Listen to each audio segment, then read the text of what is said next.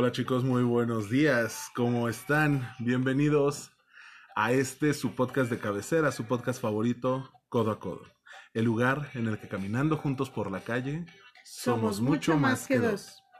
Les doy la bienvenida, yo soy Omar. Me pueden encontrar en Twitter como Omar Perusquía. Y es un gusto, un placer y todo un agasajo poder presentar conmigo, como cada semana, a mi amiga, compañera, colega, a mi compañera del alma, Paloma. ¿Cómo estás? Muy buenos días. Hola chicos, ¿cómo están? Muy buenos días. Gracias por acompañarnos. Gracias Omar por esa presentación tan bonita. Y, y, gracias por este programa especial, porque definitivamente es algo que teníamos que hacer. No es que tuviéramos que hacerlo, creo que parte de nuestro deber como un medio de comunicación es el abordar estos temas sin entrar en fanatismos, sin radicalizar los puntos. Y al final es un día especial para recordar a todas esas mujeres que tenemos alrededor, ya sean madres, hermanas, hijas, primas, amigas, amigas amores platónicos, quien quieran. Pero al final, gran parte de nuestra vida, la parte más especial, son las mujeres. Sí, se les tiene que festejar todos los días, pero creo que el 8 de marzo es un buen día para conmemorar el significado de ser mujer y recordarnos a todos que a pesar de lo avanzados que podamos creer que estamos, aún existen divergencias muy marcadas. Y comportamientos que creemos que es normal y que vemos normales, pero que no lo son, ¿no? Sí, claro. Y que y también darnos cuenta de que a veces llegamos a satanizar a satanizar comportamientos que no deberíamos satanizar pero que ya caemos en los extremos. O sea, nos vamos tanto al, ah, no, no pasa nada, como al, ay, esto está mal. O sea, sí, satanizamos y normalizamos como siempre, de forma polar. Exacto, exacto. Pero bueno, eh, empecemos por lo primero, ya saben. Saludos a todos nuestros codoacoderos. Gracias a todos los que están en nuestras redes sociales, a los que siguen comentando, a los que nos mandan preguntitas, a los que nos escriben cosas bonitas.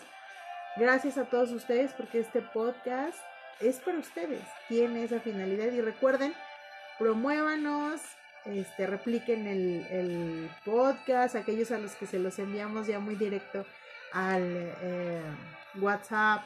Eh, eh, por favor, promuévanlo, publiquenlo, mándenlo a sus amigos, a sus amigas y pues seamos una comunidad todavía más grande. Nos gustaría mucho llegar a más lugares. Si por algún motivo no eres parte de la lista de difusión por la cual promocionamos la publicación del podcast, por favor ponte en contacto con nosotros, danos tu número y te enviamos directamente el link para que lo puedas escuchar. O únanse a Telegram, si no quieren darnos su, número de, de WhatsApp, únanse al Telegram y ahí estamos y ahí nos seguimos viendo, chavos. Claro, y recordarles que estamos disponibles en por lo menos ocho plataformas. Apple Podcast, Breaker, Google Podcast, Overcast, Pocket Cast, Radio Public, obviamente Spotify y la página de nuestro patrocinador Delixia. Te gané. ¡Ah! Te gané, te gané. En la sección multimedia también pueden encontrar todos los episodios de Codo a Codo. Los pueden escuchar directamente en el navegador para que no tengan que estar brincando entre eh, plataformas de streaming. Y eso es bien importante para nosotros, que ustedes tengan manera de escucharnos, que sabemos que nos escuchan en muchas partes del mundo, que nos escuchan en eh, Alemania, que nos escuchan en Suiza, que nos escuchan en Bélgica, ya habíamos. Bélgica, Argentina, Argentina, Reino Unido, en Perú, en Guatemala, y hay diferentes lugares en donde no están disponibles todas las plataformas. Entonces, por favor, si tienen dudas, escríbanos en el Face y con mucho gusto les damos alguna plataforma de las eh, muchas que tenemos podrá servirles para poder estudiar. Y recuerden que si entran directamente a anchor.fm diagonal para tiza, nos pueden encontrar en, en, la página y nos pueden dejar mensajes de voz para que sea interactiva su participación con nosotros. Uy, quien quite y hasta los ponemos en nuestro en nuestro episodio. bueno, eh, vamos a empezar, el, eh, como ya les habíamos adelantado un poquito en, este, eh, en esta presentación que tuvimos de nuestro episodio, hoy tenemos para ustedes algo pues que está en boga, que viene para el siguiente 8 de marzo, las, la conmemoración, que es una conmemoración del Día Internacional de la Mujer. A ver, quítame lo baboso. ¿Qué diferencia hay entre una conmemoración y una celebración? Ok, una celebración es algo que, valga la redundancia de la palabra, celebras, festejas, eh, tienes algo por qué alegrarte. Ajá. En el caso del Día Internacional de la Mujer, surge como una conmemoración, y ahorita lo vamos a ver en el por qué, porque surge. Es una conmemoración porque la conmemoración nos da el, el punto de recordar algo que seguramente no fue tan positivo, eh, eh, que, que, no festejamos, pero que recordamos.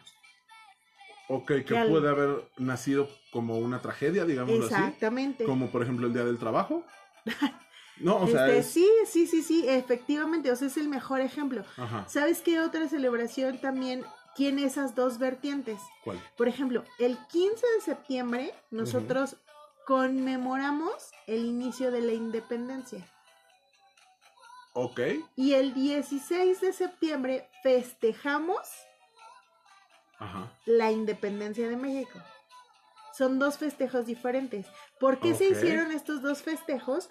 Porque originalmente la celebración era un, ah, una, una conmemoración porque era una guerra lo que se inició. Finalmente, aunque, aunque el propósito fuera precisamente nuestra independencia, lo que hacía era una conmemoración. Sí, porque empezó Pero, guerra. Ajá, porque era una guerra, se perdieron vidas finalmente. claro. Pero, como era el cumpleaños de nuestro señor presidente Porfirio Díaz, él lo convirtió en una celebración o en una en un festejo. Sí, claro. Entonces, por eso se hace este, aunque aunque es todo un mito, ¿no? Porque no es que lo haya pasado, que si lo hizo a las 11, que si Sí, claro. Finalmente, por tiempos de televisión, por tiempos de, bueno, en ese entonces, por tiempos de, de trabajo, para no quitar a los trabajadores de, de ciertos horarios, se decidió que el festejo no fuera a las 5 de la mañana, sino fuera a las 11 de la noche porque además así se hacía con las celebraciones de la independencia de Europa. Claro. Y él, recordemos que Porfirio Díaz era un fanático de la cultura eh, francesa, ¿no? Entonces, como, como teníamos toda esa tendencia de seguir esta, esta parte, que ojalá hubiéramos seguido en ello, em, regresamos a, no, no, solo hacer la conmemoración, sino a festejar nuestra independencia. Ok, de acuerdo. Y así muchas otras fechas importantes en nuestro, en nuestro año lectivo. Este que... Pero bueno, específicamente esta, el Día Internacional de la Mujer, ¿qué es? Mira, el Día Internacional de la Mujer conmemora la lucha de la mujer por su participación dentro de la sociedad. En pie de la emancipación, que es una palabra que yo no comprendía mucho y durante toda mi infancia y adolescencia me sonó como hasta agresiva, pero ahorita la vamos a desmenuzar de la emancipación de la mujer en su desarrollo íntegro como persona. Surge como una lucha por la igualdad de sexos, la denuncia de la opresión social, familiar y laboral hacia las mujeres, pero principalmente surge como una lucha por obtener el sufragio femenino. Es decir, para las mujeres de la época, que estamos hablando de los años 1850 y tantos, esta lucha surge principalmente para obtener una igualdad de sexos. ¿En qué sentido? Principalmente en la parte del voto. Y después sobrevienen algunas otras eh, eh, cuestiones que ya se van un poco más hacia el plano social. Bueno, pero me dices que es en 1800 y tanto, pero las mujeres, por ejemplo, en Estados Unidos empezaron a votar por ahí de 1950, aquí en México en los 60. Sí, de hecho justamente eso es algo bien importante. Este, esta conmemoración del Día Internacional de la Mujer se da, ah, bueno, surge principalmente porque en el 8 de marzo de 1857, eh, en Estados Unidos se da el incendio en una fábrica de camisas, eh, concretamente en la ciudad de Nueva York. Mueren 146 personas, que ojo, es bien importante no mueren 146 mujeres, mujeres, mueren 146 personas. La mayoría mujeres, es decir, 123 mujeres y 23 hombres. estaban encerrados dentro de la fábrica de camisas para que no dejaran sus labores. Ajá. Y eh, eh, en este sentido se da esta, esta, digamos, esta referencia tan importante porque las personas estaban como ya en esa tendencia de la lucha. Había una lucha de una mujer rusa que se llama eh, Carla Sveik. Que ya tiene como esa inercia de comenzar con las huelgas a nivel eh, eh, social para pedir los derechos de las mujeres. La mayoría de los movimientos em, sociales a nivel internacional, te digo, se empiezan a, dar después de la revolución industrial, en los años de 1850 y tantos. Antes de este incendio en la camisería ya empezaba a haber movimientos en Estados Unidos, en Europa, en Rusia, eh, este, obviamente todo lo que es Asia y Medio Oriente, eh, no, porque de hecho hasta la fecha vemos como la mujer no solamente no está emancipada, sino que sigue siendo sobajada. Pero todo lo que es la cultura de Occidente empieza ya con esta tendencia de, pedir eh, los derechos de las mujeres, ¿no? Que se convierte en todo un boom, porque, te digo, principalmente surge por el derecho al voto. Y tristemente, muchos hombres toman la bandera de las mujeres, es decir, se suman a esta lucha, principalmente políticos, no tanto porque creyeran en que la mujer efectivamente tenía estos derechos, sino principalmente porque los veían como un número de votos al, cual atraer. Entonces, esto es un tema pues, súper rudo. Ahora, el festejo como tal del Día Internacional de la Mujer es declarado por la ONU hasta el 8 de marzo de 1975. O sea, estamos hablando... o conmemoración? No, eh, para la ONU sí se convierte en festejo. Ok. ¿Sale? Pero, pero, perdón, el 8 de marzo de 1914 lo reconoce la ONU como eh, conmemoración. Pero hasta el 8 de marzo de 1975 se convierte en un festejo y se declara como tal el Día Internacional de la Mujer. Recordando que en 1975 la ONU lo declaró como el año de la mujer. Exactamente, exactamente. Ahora, oficialmente en otros países, solo, o sea, es, es tan dispar, fíjate, en Rusia así en, Rusia, en Fa, a la caída de los Ares, en 1917, ya se conmemora el Día Internacional de la Mujer. Ya se refleja y empiezan a surgir pequeños destellos de derechos para las mujeres. Como por ejemplo, ¿quieres saber uno súper chistoso? El derecho de salir al mercado sola. No me chingues. Te lo juro. Por... ok. En China, fíjate, estábamos hablando de que en Asia no fue un boom. Bueno, en Asia se reconoce el derecho internacional, perdón, el Día Internacional de la Mujer en 1922 y se empiezan a dar también destellos de derechos a las mujeres. ¿Cómo cuál? Como no bañarse todos los días. No. ok, a decidir sobre si se querían bañar o no. Ajá. Eh, o sea, antes de eso era obligatorio que se bañaran todos los días. Shakira no pudo haber vivido en ese tiempo porque ella no se baña los domingos. en España, en 1936, y ahí va nuestro primer punto de quiebre para muchas personas que seguramente eh, que conocen de historia y que nos escuchan. Me voy a declarar abiertamente franquista de una vez para que empiecen los putazos. Ajá. Franco es el primer líder mundial en reconocer la igualdad de la mujer. Me van a decir, no, es que, y es que Franco era un... Sí, era lo que quieras. Pero Franco tan reconoce la igualdad de la mujer que permite la participación de las femeninas en las filas de la guerra civil española. Ok. Ajá. Les da inmediatamente, a partir de 1937, el derecho al voto y les da la libertad de elección para eh, em, el, derecho a decidir sobre su cuerpo, embarazarse, no embarazarse o abortar. wow. Oh, Entonces, siendo Franco un feroz católico, les da el derecho a decidir. Claro, que a través de la ley dice, tienes derecho a decidir, mi chava. Pero, mira, solamente en el caso de violación, solamente en el caso de ta, ta, ta, ta. Pero bueno, ya se ve la evolución en el gobierno franquista. Exactamente. Bueno, en, el, en la dictadura franquista.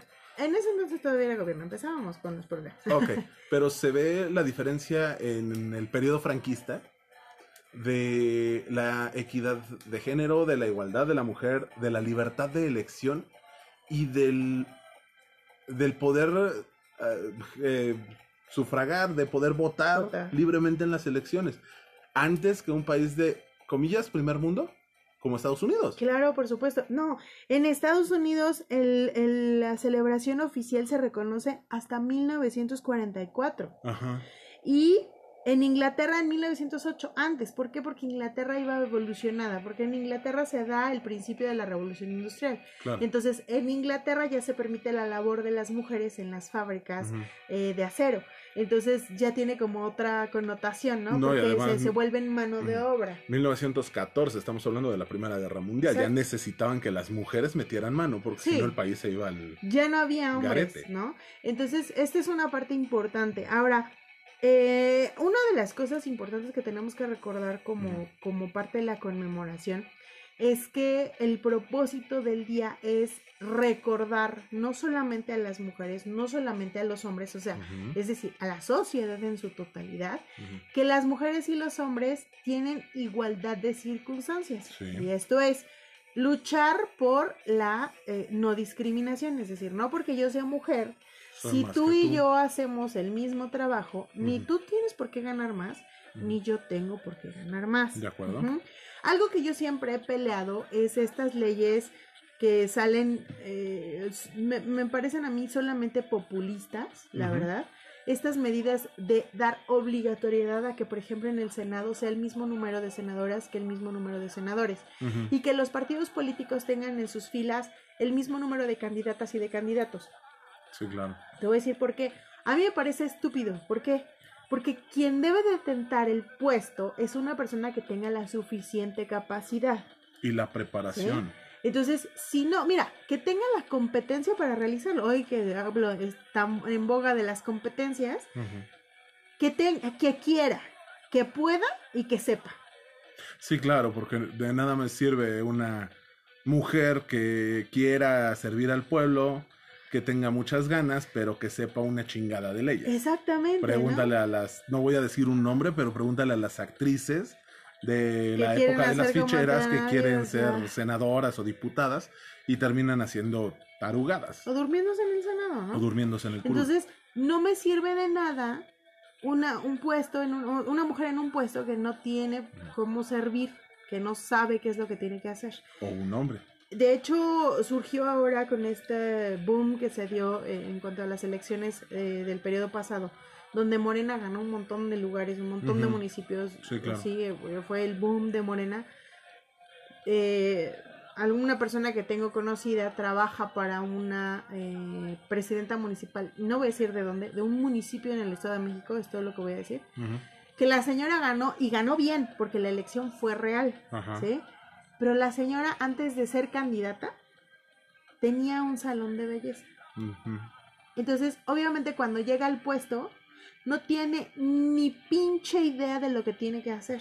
Y ojo, no porque la señora sea estilista no tiene idea. No, porque no está porque simplemente no está preparada para un puesto público, un servicio público. Y la señora tan honestamente que se hizo llegar de personas con la suficiente inteligencia, la suficiente capacitación, la suficiente capacidad claro. para poder desempeñar su función. Y eso se le respeta. Pero ¿cuántas personas no hacen eso o simplemente estuvieron en la boleta para cumplir con el número y, en cuanto fueron elegidos y de plano, eh, no sé, entraron al poder, al día siguiente estaban presentando su, no su renuncia, pero sí su, ¿cómo se dice? Su licencia. su licencia para separarse del cargo y dejar a su segundo a bordo, que generalmente era un viejo lobo de mar. Claro, por supuesto. Entonces, justamente eso es una de las cosas que esta conmemoración tiene que recordarnos, ¿no?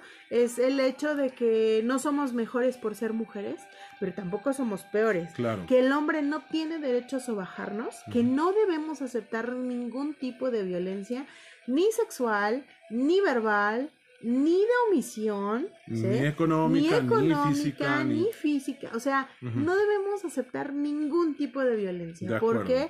Porque no somos, no somos menos, ¿sí? Pero tampoco debemos ejercerla. ¿sí? Yo he visto muchas mujeres que de pendejo no bajan al marido. Sí, claro. Y delante de la gente, o sea, que dijéramos, bueno, si quieres en su casita, no. O sea, les vale sombrilla. Entonces, alto y fuerte. Yo creo que no debemos de permitir eso ni para los hombres ni para las mujeres. Debemos de respetar que los derechos sean iguales, porque no somos personas iguales, pero tenemos los mismos derechos. Es que una cosa es que seamos iguales como personas y otra cosa es que seamos iguales ante la ley. Exactamente. Son dos temas completamente diferentes. Y, nos hemos vuelto una sociedad totalmente feminista. ¿Por qué? Porque hay leyes que totalmente benefician a la mujer, como por ejemplo el hecho de que una pareja varón no pueda cobrar su pensión por la muerte de su pareja, porque él la requiere, porque es hombre. O sea, imagínate la estupidez.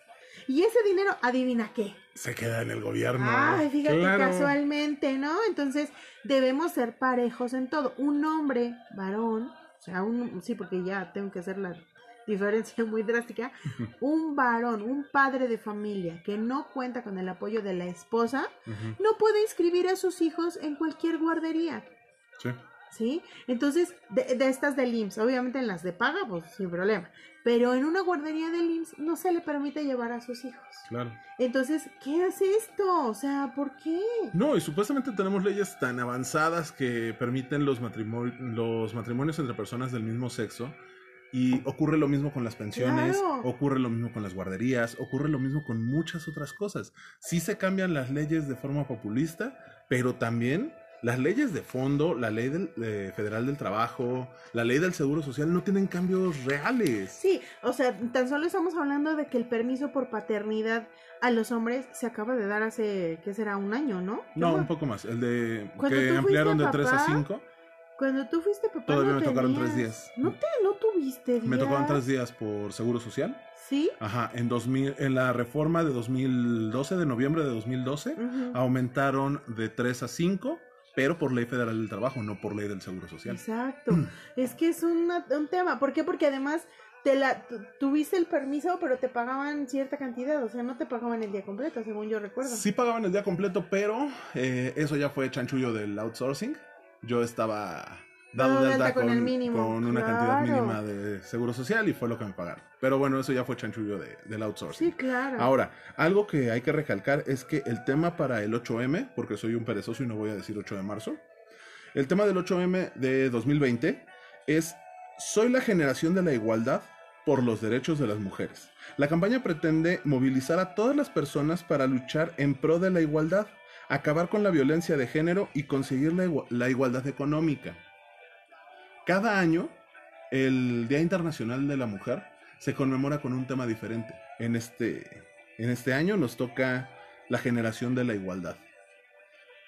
Ahora, una forma de llamar la atención, protestar, levantar la voz, este año específicamente en México, es un movimiento que se llama Un Día Sin Nosotras. Hashtag Un Día Sin Nosotras. Hashtag Un Día Sin es el título completo. Ok. Eh, este, esta idea fue inicialmente concebida en Islandia el 24 de octubre de 1975. ¿Es correcto? El 90% de las mujeres de Islandia se movilizaron y salieron a las calles para exigir igualdad de género. Ajá haz de cuenta como que yo soy un hombre desinformado y no entiendo de qué va un día, hashtag un día sin nosotras. Ok. En, este año, en, 1900, en 1900 changos. Perdiste como 22 años de tu vida. En, el año 2020, este movimiento surge eh, concretamente el 18 de febrero en Veracruz. Tú sabes que Veracruz es la entidad que encabeza la lista nacional de feminicidios, ¿sí? Se convoca a través de un colectivo llamado Brujas del Mar y a través de la plataforma de Twitter con el hashtag precisamente Un día sin nosotros. el propósito es invitar a que ninguna mujer veracruzana participara en sus actividades cotidianas del 9 de marzo. Aquí voy a poner un paréntesis porque a mí me dio mucha risa cuando empecé a ver esto, porque publican esto y dicen, ah, sí, el 8 de marzo todo el mundo en su casa. Y yo así dije, mm, el 8 de marzo estamos todas en nuestra casa porque es domingo, señoritas. Pero ya después lo modificaron por la tarde y pusieron, no, el 8 de marzo no, perdón, somos algunas pendejas. Es el 9 de marzo, que era un día laboral.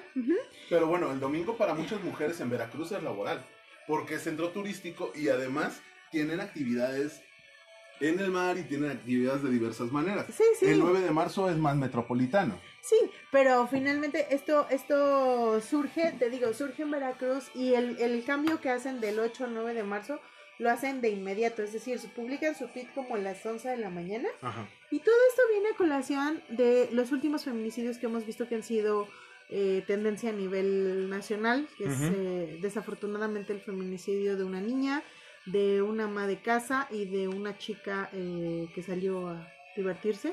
Sí, claro. Entonces, eh, estos tres que se dan en un periodo muy corto de tiempo, casi entre 4 y 7 días más o menos, provocan el hartazgo. Y entonces surge este movimiento en el que dice, ya, estamos hasta la madre. Hagamos que... ¿Estamos que qué? se- perdón, estamos muy enojadas. No, está bien. Es que ese es el detalle. No tenemos por qué limitarlo. No es un movimiento porque estén hartas. Es Es, que un mira- movimiento porque estamos hasta la madre. De verdad que sí. Yo, te- déjame terminar de contarte cómo surgió el movimiento y yo te voy a contar mi propia experiencia Por con favor. esta cosa. Que es algo que sí quiero compartir con ustedes. Después de este movimiento en donde invitan a las veracruzanas a quedarse en casa, emiten otro tuit invitando a las autoridades laborales y educativas a apoyarlas y les dicen concretamente, oye, si tu alumna no va a la escuela, no le pongas falta, si tu empleada no va, no le pongas falta, págale su día, etcétera, ¿no? Obviamente este hashtag se vuelve viral y crea tendencia y obviamente controversia Claro. y se visualiza a nivel nacional y entonces se convierte a partir del 22 de febrero en un movimiento a nivel internacional, perdón, a nivel nacional. Ok. De inmediato el movimiento se deslinda de partidos políticos, o sea, pa pronto Brujas del Mar dice, a ver, ya empezamos esto, ya es, un- es viral, ya lo vamos a hacer a nivel nacional. Pero desde este momento les decimos que ningún partido político inició, que ningún partido político va a representar y que no vamos a aceptar a ningún político que se va, que, que se abande, o que abandere o que pretenda abanderarse con nuestro movimiento, ¿no? Después se estima que el paro eh, real y completo, es decir, si todas las mujeres de México no, no fuéramos a trabajar, no nos presentáramos en nuestras actividades, etcétera, etcétera, etcétera, implicaría una pérdida económica. Pero, te voy a decir, lo, lo voy a leer y después te voy a decir en qué consiste. ¿sale? Implicaría una pérdida económica para el país de más de 26 mil millones de pesos. ¿sale? Tiene la finalidad de que las mujeres no, no solamente no salgan de sus casas, o más bien no vayan a trabajar o no vayan a la escuela. Hasta ¿sí? donde tengo entendido consiste en que las mujeres no asistan a laborar, a clases, no consuman bienes ni servicios, no salgan a la calle, no realicen ninguna labor doméstica. Que, Que la no protesta usen- venga desde casa. Sí, que no usen el transporte público, no carguen gasolina, no compren ni paguen nada, para así mostrar que si las mujeres no valemos nada en México, México se quede sin lo que producimos y consumimos. Tiene el objetivo de demostrar a través de la economía que mueven lo valiosas que son las mujeres para el país. No son, no escucharon nuestros gritos, nuestras pintas ni nuestros llantos. Entonces, el propósito es que el lunes 9 de marzo nuestra ausencia se sienta en el país. Un día por ti, así dice el, el lema que ellas utilizan, un día por ti, por todas y con todas. En vida, hermanas, en vida. Este lema lo pronunció Vanessa Bauche, no sé si la ubicas, esta chica que salía en... Una actriz. Exactamente. Y ella ha sido una de las principales eh, banderas que ha tenido el movimiento y se ha dedicado a difundir la convocatoria del paro nacional. Bueno, pero lo es que Vanessa promueve. Bauche ha sido voz femenina durante muchos años, Exacto. antes de que esto fuera tendencia. Sí, Vanessa Bauche siempre estuvo en apoyo a las mujeres desde sus programas en TV Azteca con Sí. lo que callamos las mujeres. sí, Normalmente tocaba temas muy sensibles sí, sí, sí. y de esto tiene 15, ya unos 20 10 años. años. sí, claro. Ahora, es eh, interesante esta parte porque eh, no se está convocando un movimiento, o sea, una marcha el 9 de marzo, aunque sí están planeadas algunas, eh, algunos eh, movilizaciones. Pero las movilizaciones son el 8, ¿no? Mm, Es Para que el aquí 9 no una, aquí es una doble, mm, pues, mm, Doble moral. doble moral, te voy a decir, porque si bien el movimiento ha dicho que no está representado por ningún partido político, ni mucho menos, sí muchas asociaciones de esas que salen a manifestarse tres o cuatro veces a la semana, han pretendido abanderar o convertirse en feministas para este movimiento. Y ellos son los que están convocando a que hombres y mujeres se presenten a los movimientos el 9 de marzo, ya a las movilizaciones como tales. Sí, claro. Entonces, no sabemos qué es lo que va a pasar en el país. Técnicamente la tendencia de hashtag un día sin nosotras es que no te muevas de tu casa, pero que tampoco en tu casa te pongas a doblar la ropa o a hacer qué hacer. O a lavar la ropa o a nada, no, no, no. Pero ahí viene mi punto de vista. Yo digo, bueno, las personas que se dedican, por ejemplo, al comercio informal. La señora que vende cafés afuera de mi oficina, por ejemplo. El 80% del personal de la oficina donde yo trabajo son mujeres. Entonces va a dejar de vender o va a dejar de tener el 80% de sus ganancias. Entonces estamos afectando a las mujeres. ¿Sale? Ahí te va otra. La señora de la fonda. La que le vende las comidas a las oficinistas de la zona. También el 90% de su clientela son mujeres. Entonces, ahí también estás afectando a otras mujeres. Ahí voy. Yo sé que son muchas vertientes y que también esas mujeres deberían quedarse en su casa, pero cuando trabajas por lo que ganas en el día, está, cabrón, que te quedes en tu casa. Yo tengo una conocida que tiene una estética que literalmente trabaja para vivir al claro. día. Tiene a toda su familia manteniéndose de lo que ella genera en la estética. Platicaba con ella hace algunos días, me decía, es que si no sale nadie, si no van a ningún lado, no consumen productos o servicios, a mí me chingan. Claro. Definitivamente, pero ¿por qué no verlo de una manera diferente? ¿Por qué no establecer un, este negocio es de mujeres para mujeres? Ven y consúmeme el 9. Vente a la estética te hago un 5 de descuento. Un 5, 10 de descuento y aviéntate un servicio completo. No dejes caer a otras mujeres en una problemática de este tipo. Exactamente. No consumas en Starbucks si quieres. Pero, a la del café de, afuera de, tu oficina, de tu casa, ve y cómprale un café. Claro. Es que la derrama económica, espérate, no estás haciendo una derrama económica para todo el mundo. Le estás comprando a una mujer trabajadora una mujer que se encarga de su familia. Es que tiene un hombre mantenido, ese ya es pedo suyo. Claro. Ella está viendo por su familia. Ahora velo desde el punto de vista de las mamás trabajadoras. ¿Sí? Las maestras no van a ir a las escuelas muchas guarderías, muchas escuelas, muchas, eh, como son la, en su mayoría maestras, no van a abrir. Van a parar. ¿Sí? Y entonces, ¿qué va a hacer la mamá trabajadora a la cual no le dieron permiso de faltar, a la cual le van a descontar el día si no va, que tienen que pararse y salir a trabajar? ¿Dónde van a dejar a sus hijos? Sí, va a ser un desmadre. Entonces, eso también estás afectando a otras mujeres. Por eso tendría que ser un, un programa donde nos ayudáramos todas. Ahí yo te doy la solución. Ok.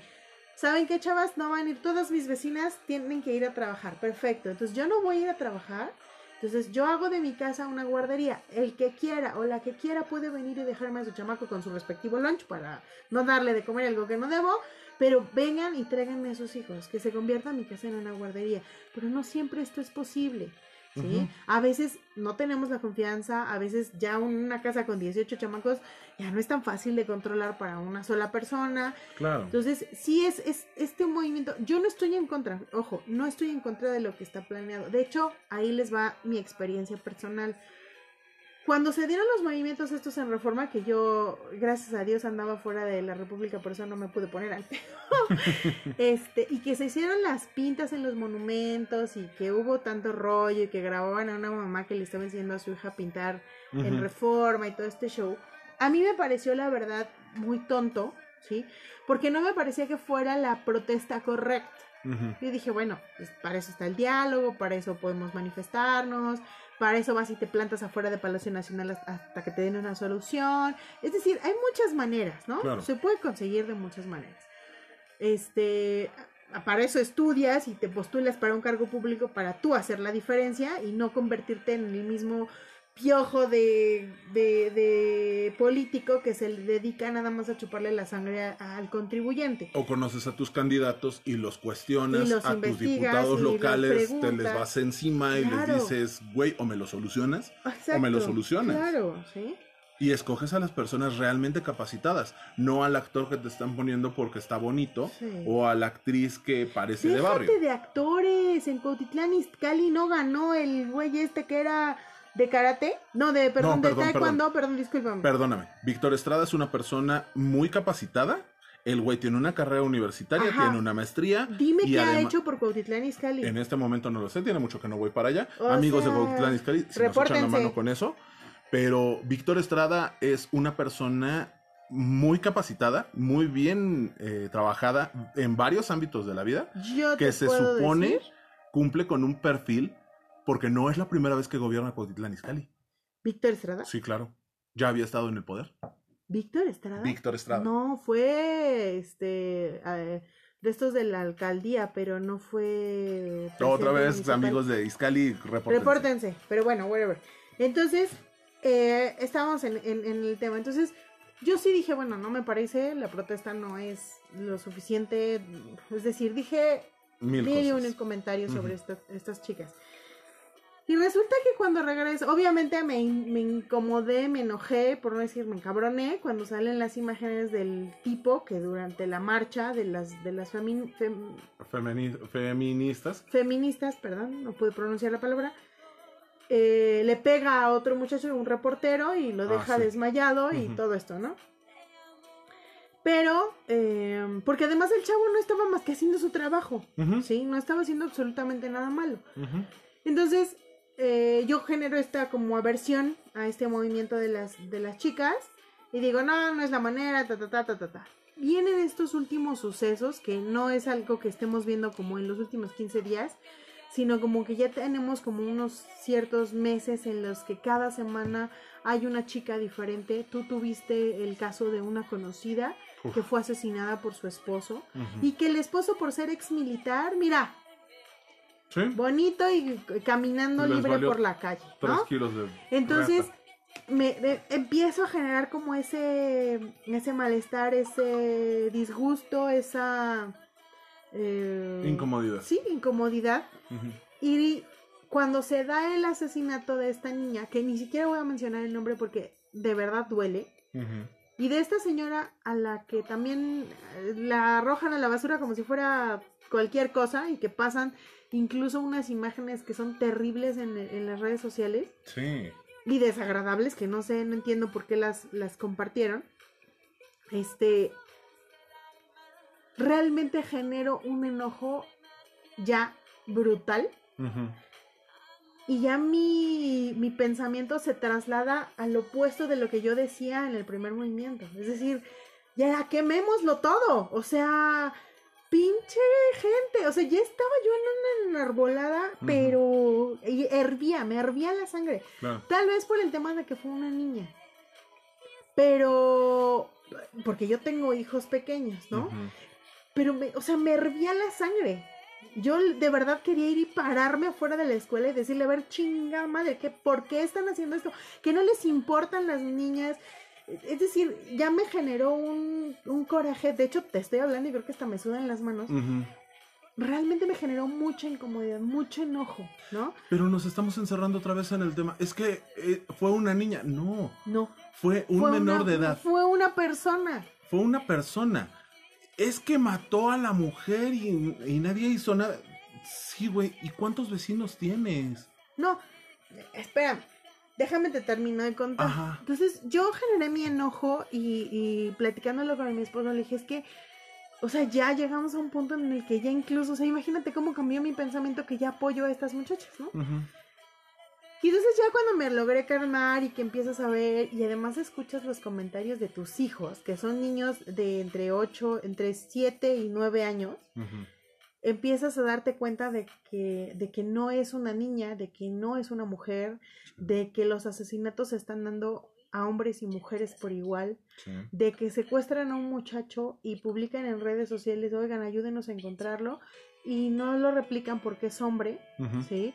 y las autoridades te dicen, no, se fue con la novia. O sea, realmente ya el hartazgo es en general, la oleada de violencia a nivel nacional entre, o más bien para con hombres y con mujeres, es cabrón. O sea, tan solo hay un video de hace algunos días que tú me enseñaste, bueno, me lo describiste porque realmente no lo vi, de cómo con la mano en la cintura se bajan y matan a tres muchachos aquí en Naucalpan, en la altura de Mundo E. Ah, sí.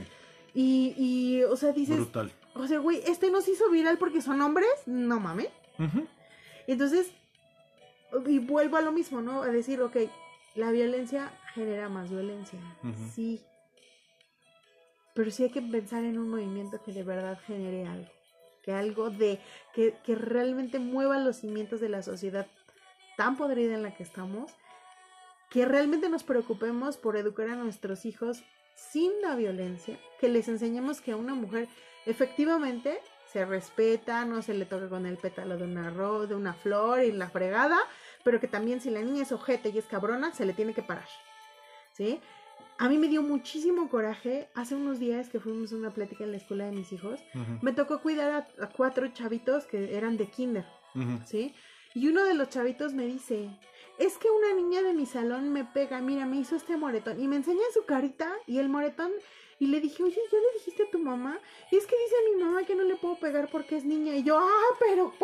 Entonces, realmente dije, bueno, por Dios, o sea, nos estamos yendo a los extremos. Les estamos enseñando a nuestros hijos que se dejen de las mujeres solo por el hecho de que son mujeres. Es que ese es el verdadero problema. No conocemos lo que es el término medio. O es bien cocido o es crudo. Claro, no, y no va por ahí. Estamos yéndonos a los extremos, ¿no? Entonces, realmente creo yo, ya pensando en un tema muy frío y, siendo muy honesto con mi sensibilidad, te puedo decir, yo como mujer creo que la violencia no es la respuesta.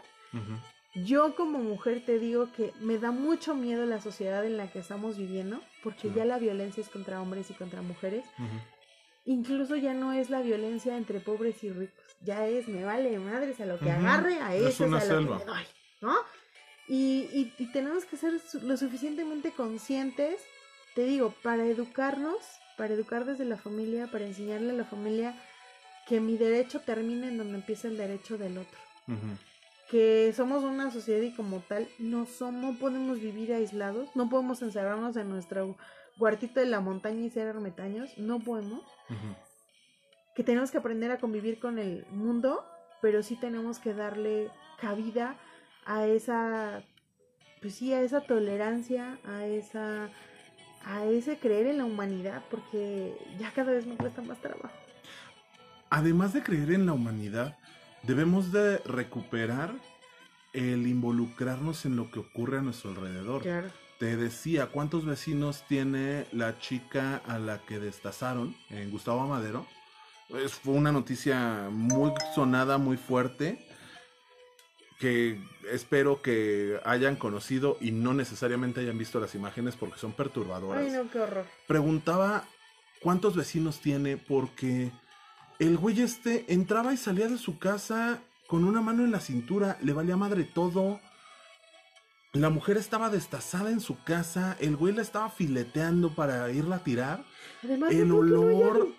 Exacto. Los vecinos, ¿dónde chingados estaban? ¿Qué están haciendo las personas que están alrededor de una situación de violencia? ¿Cuántas veces se han subido a saltar a un microbús o a un camión y por uno que se levanta y balea a los ladrones todos dicen, yo no vi nada? Sí, güey, pero tú qué hiciste? ¿Cuántos pasajeros van en el camión y cuántos cabrones son los que asaltan? Asaltan dos. Asaltan a 18, 20, 30 personas. ¿Por qué carajos no los agarran y los linchan? ¿Por qué si ves que le están pegando a una mujer, no te metes? ¿Por qué si ves que una mujer está agrediendo a un hombre, no te metes? ¿Por qué se han hecho tan fáciles las extorsiones en el metro en donde un grupo de mujeres van caminando y dicen que un güey las tocó? Es que están coludidos con la policía. Sí, güey, pero tú fuiste testigo. ¿Dijiste que no le estaba tocando? ¿O preferiste voltearte y largarte a tu trabajo? Claro. ¿A quién apoyaste? ¿Qué has hecho para que la vida mejore? Estás viendo que están maltratando a alguien. Por lo menos le dijiste, bájale, detente. ¿Qué pasa? O te seguiste caminando. ¿Qué pasa si eres testigo de un güey que le está gritando a una mujer en la calle y la mujer está llorosa pidiendo ayuda? ¿Te detienes? No es que yo voy en la moto y ya voy tarde a mi trabajo. o ya voy tarde a mi casa. Cabrón, párate. Es que me vayan a hacer algo. A ver, güey, no me vengas con pendejadas. Si está en tu discurso el yo apoyo el movimiento feminista, Apóyalo de apóyalo en serio. En donde se necesitan los madrazos, tira madrazos. Claro. Yo no estoy de acuerdo con tu frase de quemémoslo todo, porque no todo tiene la culpa. No, yo sé. Yo no estoy de acuerdo en, eh, con ese grito del movimiento de vamos a quemarlo todo. Porque no se trata de quemar por quemar. ¿Vas a quemar algo? Quema lo que realmente tienes que quemar. ¿Vas a linchar a alguien? Lincha a alguien de verdad. Está un movimiento muy fuerte en redes sociales. Hace una o dos semanas exhibieron a un comediante por unos chistes machistas y porque ahora les estaba, comillas, dando permiso de realizar el movimiento. No, a ver, espérate, no es que te esté dando permiso de realizar el movimiento. No es que yo sea la misma persona que publicó esos chistes hace 5 o 10 años en Twitter. Este cuate decía en un video de, eh, que subió para pedir disculpas. No soy la misma persona que hace dos días Claro. tú misma. El Sí, movimiento de, de septiembre del año pasado en el que golpearon al reportero de, de ADN 40, Ujú. a ti te pareció una pasadez de lanza. Sí, claro, yo me molesté muchísimo, muchísimo. Hace dos semanas que empezaron todos estos desmadres, Sí. tu grito fue, quémenlo todo. Sí. No eres la misma persona que hace seis meses. No. Pero tampoco nos podemos ir a ese extremo, porque ahora sí, a Mau Nieto lo crucifican y lo hacen mierda por unos chistes machistas, porque está normalizando la conducta machista. Pero no ven que les está diciendo en este momento, güey, yo estoy contigo. Vas a ir a quemar, a quemar, quememos. En el momento que te metes, te lo digo por experiencia personal, de que a una mujer le están maltratando, lo primero que recibes es una agresión por parte de la mujer. Ah, sí, déjalo. Es mi marido, ¿no? Es mi marido. Güey, te está partiendo el hocico. Sí, me ha pasado más de una vez. Es que es mi marido, no lo toques. Puta, te dan ganas de voltearte y decirle al güey, a ver cabrón, yo te ayudo. Y le rompes la madre a la vieja. De verdad, a ese grado llegamos. Hay momentos en los que sí, te metes también por experiencia personal. Te metes, defiendes a la mujer y no se tiene que detener a darte las gracias. Mientras ella corra, ya, no están cerca de ella. Por lo menos detuviste la agresión, que ella haga lo que necesite hacer.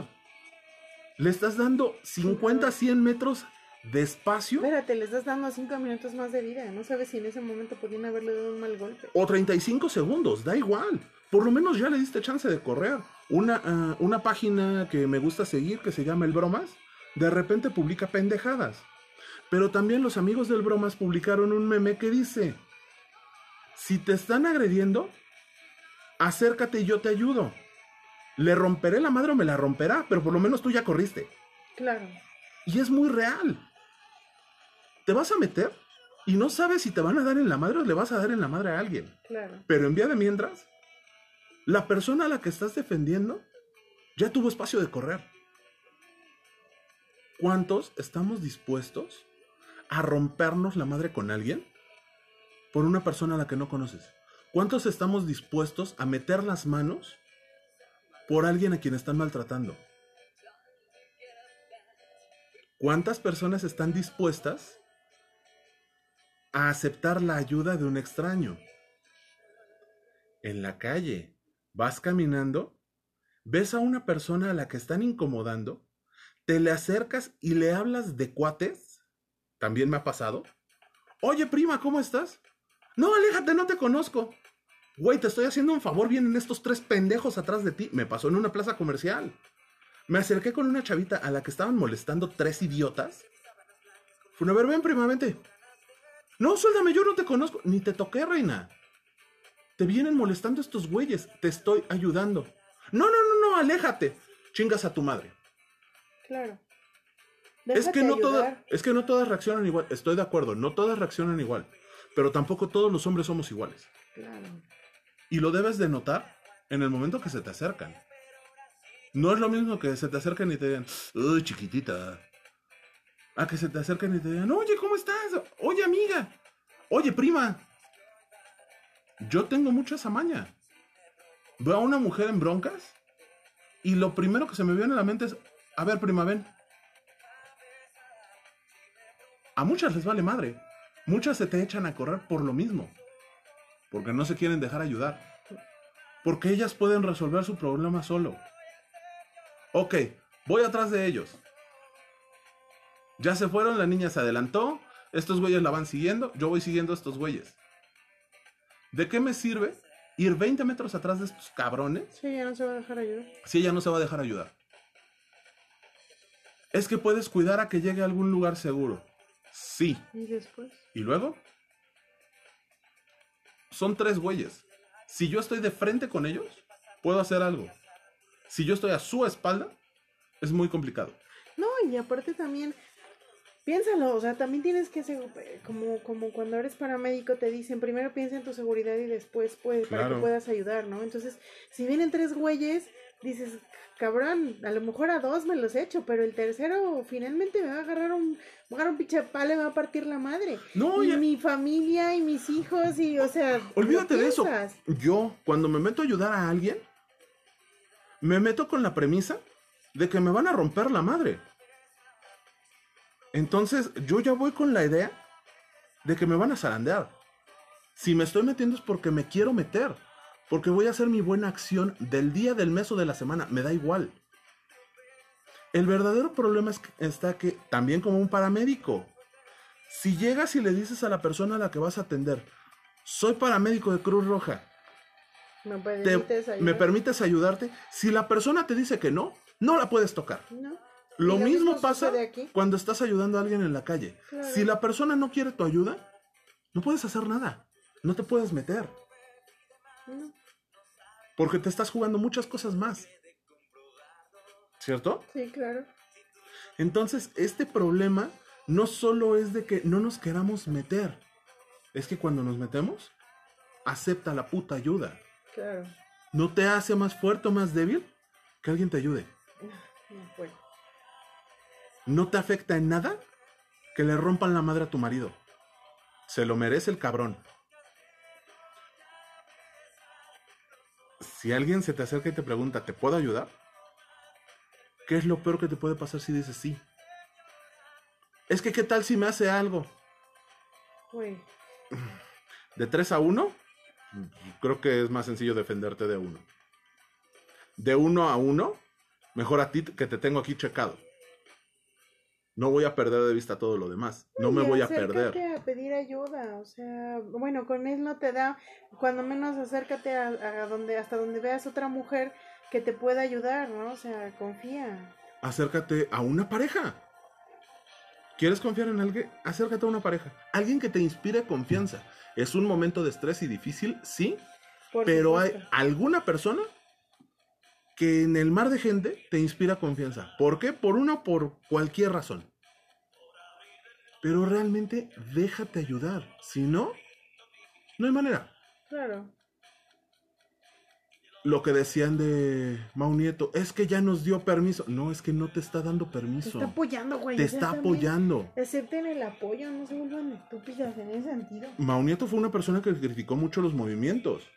Hasta que empezó a ver cosas que de una u otra manera le cambiaron la forma de pensar. Se nota en sus publicaciones. Claro. Es que en una revisión del video por una feminista, Ajá. estaba escuchando que decía, es que va a utilizar el viejo pretexto de que es un hombre que se está deconstruyendo. A ver, güey, ¿te funcionan los machos? No. ¿Te funcionan los hombres beta? No. ¿Te funciona un macho deconstruido? No. Entonces, ¿qué chingados te sirve? ¿Qué No, quieres? aparte, ¿por qué no permitir que los hombres cambien? O sea, Se llama evolución. Todos podemos cambiar, caramba. Carajo, yo hace. ¿Cuántos programas llevamos? 20, 30 programas. Yo hace 29 programas. El primer concepto que dije fue feminazi. Sí, ¿Y no sabes todo lo que me dijeron? Por utilizar ese concepto. Estoy de acuerdo. No puedo decir que todos los movimientos femi- eh, feministas son feminazis, pero tampoco puedo decir que ninguno lo es. Y esas actitudes, lo único que hacen es que ese concepto tome valor. Traicionan el movimiento, o sea, eso es una realidad. Pero bueno, ahorita que hablaste justo de esta palabra de las feminazis, quiero eh, invitarte a que revisemos. se emitió hace algunos días una eh, guía, porque pues así le denominaron, que se llama, eh, ahorita te digo el nombre exactamente, es guía, espera, espera, espera, básica del buen aliado. Me gustaría que nos platicaras, tú si sabes de qué te estoy hablando. Sí, claro. Bueno, que, que la emitió un instituto que se llama el Instituto de Machos a Hombres, hashtag de Machos a Hombres, algo así. Ajá. Que incluso tiene una página de internet y que les da exactamente 26, algo así, 27 consejos a través de preguntas, les hace preguntas y les responde preguntas a los hombres para saber cómo pueden apoyar en este eh, movimiento del hashtag 9 eh, de marzo o del movimiento del Día Internacional de la Mujer y todo esto, ¿no? Entonces, eh, me gustaría que analizáramos estas 27 preguntas, las respondieras, bueno, viéramos qué es lo que promueve esta guía del buen aliado, que aparece un hombre con mandil, o sea que ya le da el carácter de mandilón, pero bueno, ya eso lo hablaremos ahorita, y viéramos tu punto de vista como hombre, mi punto de vista como mujer, y, y pues tratar de dar un poco de luz a esto que está pasando entre nosotros, ¿no? Vale, de acuerdo. Bueno, primero que nada, comentarte que el Instituto de Machos a Hombres propone una nueva conversación para los hombres, desafiar el machismo. La DMAH propone nuevos espacios de reunión y conversación que como hombres tenemos limitados y define una estereotipada manera de relacionarnos. ¿Qué es el DMMH? No DMAH, de machos a hombres. Ok. ¿Sale? En estos espacios los hombres nos podemos reunir para hablar sobre nosotros mismos, nuestros problemas y emociones. Ok. Es como una terapia grupal. Como una terapia grupal, pero dentro de esta asociación civil. Este instituto está en Madrid, Arequipa, Oaxaca y Yucatán. Su material es de descarga gratuita en la página de internet para los visitantes. La página es de machosahombres.com. Cuentan con clientes como el INE, Vice, Facebook, Natura, ONU Mujeres. Y los medios que los han difundido van desde SDP Noticias, Forbes, Sopitas, Radio Fórmula, El Heraldo y muchas otras cadenas de, información. Esta asociación está preocupada por sensibilizar a los hombres y acercarlos de una forma más vivencial a su lado femenino. Todas las publicaciones que tienen, como te comento, son gratuitas y las puedes descargar directamente de su página de internet. Tienen temas desde el porno hasta esta guía de del buen aliado. Son temas diversos. en la página de Facebook, en nuestro, en nuestro grupo, les voy a compartir algunos links.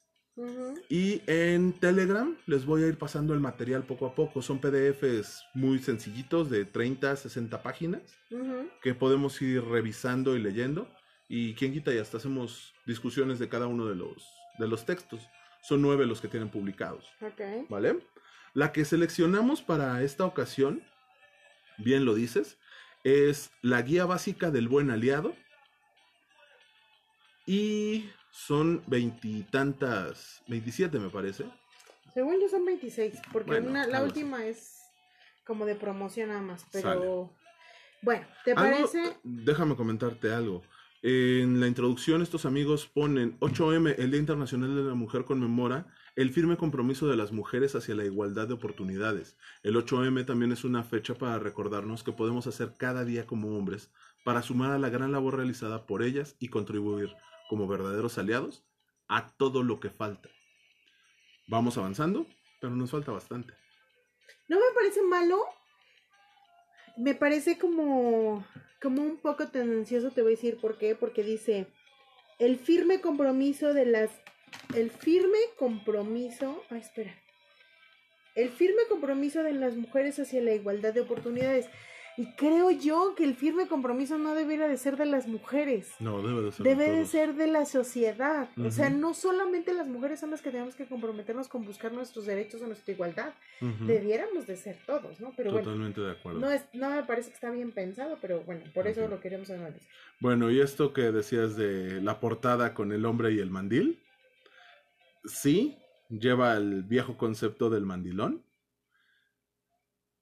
pero es una manera en la que te impacta visualmente. Te impacta visualmente, pero yo te voy a decir, si estás tratando de que un, un macho se convierta a un hombre, esa Esa es la peor imagen que puedes o utilizar. sea, sí, De acuerdo. si estábamos hablando, no me acuerdo en dónde escuché, que hay hombres que no reciclan porque eso los convierte en gays. Ah, no, bueno, hay hombres que no se limpian el culo cuando van al baño porque, el los- contacto los puede convertir en gays. ¿Quién quita y les gusta? O sea... Digo, creo que nadie les ha avisado que se limpian con papel y no con un olote. Claro, o sea, pero imagínate qué estupidez. Esa imagen, pues por supuesto que claro, ni sigue- siquiera las va a dejar leerla. Sigue estando sea, ya estereotipada. no, no digamos el aplicarlo, ¿no? Entonces, pero bueno. La primera pregunta. ¿Por qué tengo que entender que es necesario un vagón para mujeres? Y la respuesta de la página es porque más del 70% de las mujeres se sienten inseguras en espacios públicos. Porque el transporte público de la Ciudad de México es el segundo más peligroso del mundo. Porque son las mujeres las que sufren hostigamiento sexual, manoseo, exhibicionismo e intento de violación y violaciones, delitos que son perpetrados en su mayoría por hombres, el 99.6%, y ocurren principalmente en la calle, 59%, y en el transporte público, 20%. Y ahí te va mi primera aportación. Bien. Yo jamás he sido manoseada por un hombre en un transporte público, pero sí he sido manoseada por mujeres en un transporte público. Cada quien habla como le va en la feria. Yo entiendo esta necesidad de hacer la separación porque las mujeres se sienten más seguras, pero también me consta que es más complicado viajar en un vagón de mujeres. Son mucho más agresivas. Muchísimo. que un vagón de hombres. Los hombres, híjole, voy al estereotipo clásico.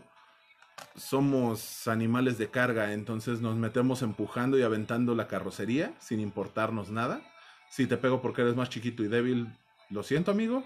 Selección natural. Oye, pero a ver, tú dime una cosa. ¿Qué existe de lógico en el hecho de que el metro, ¿sí? Te dé dos vagones, Tres. tres vagones, cuando somos 50 y 50 ya en la población de México?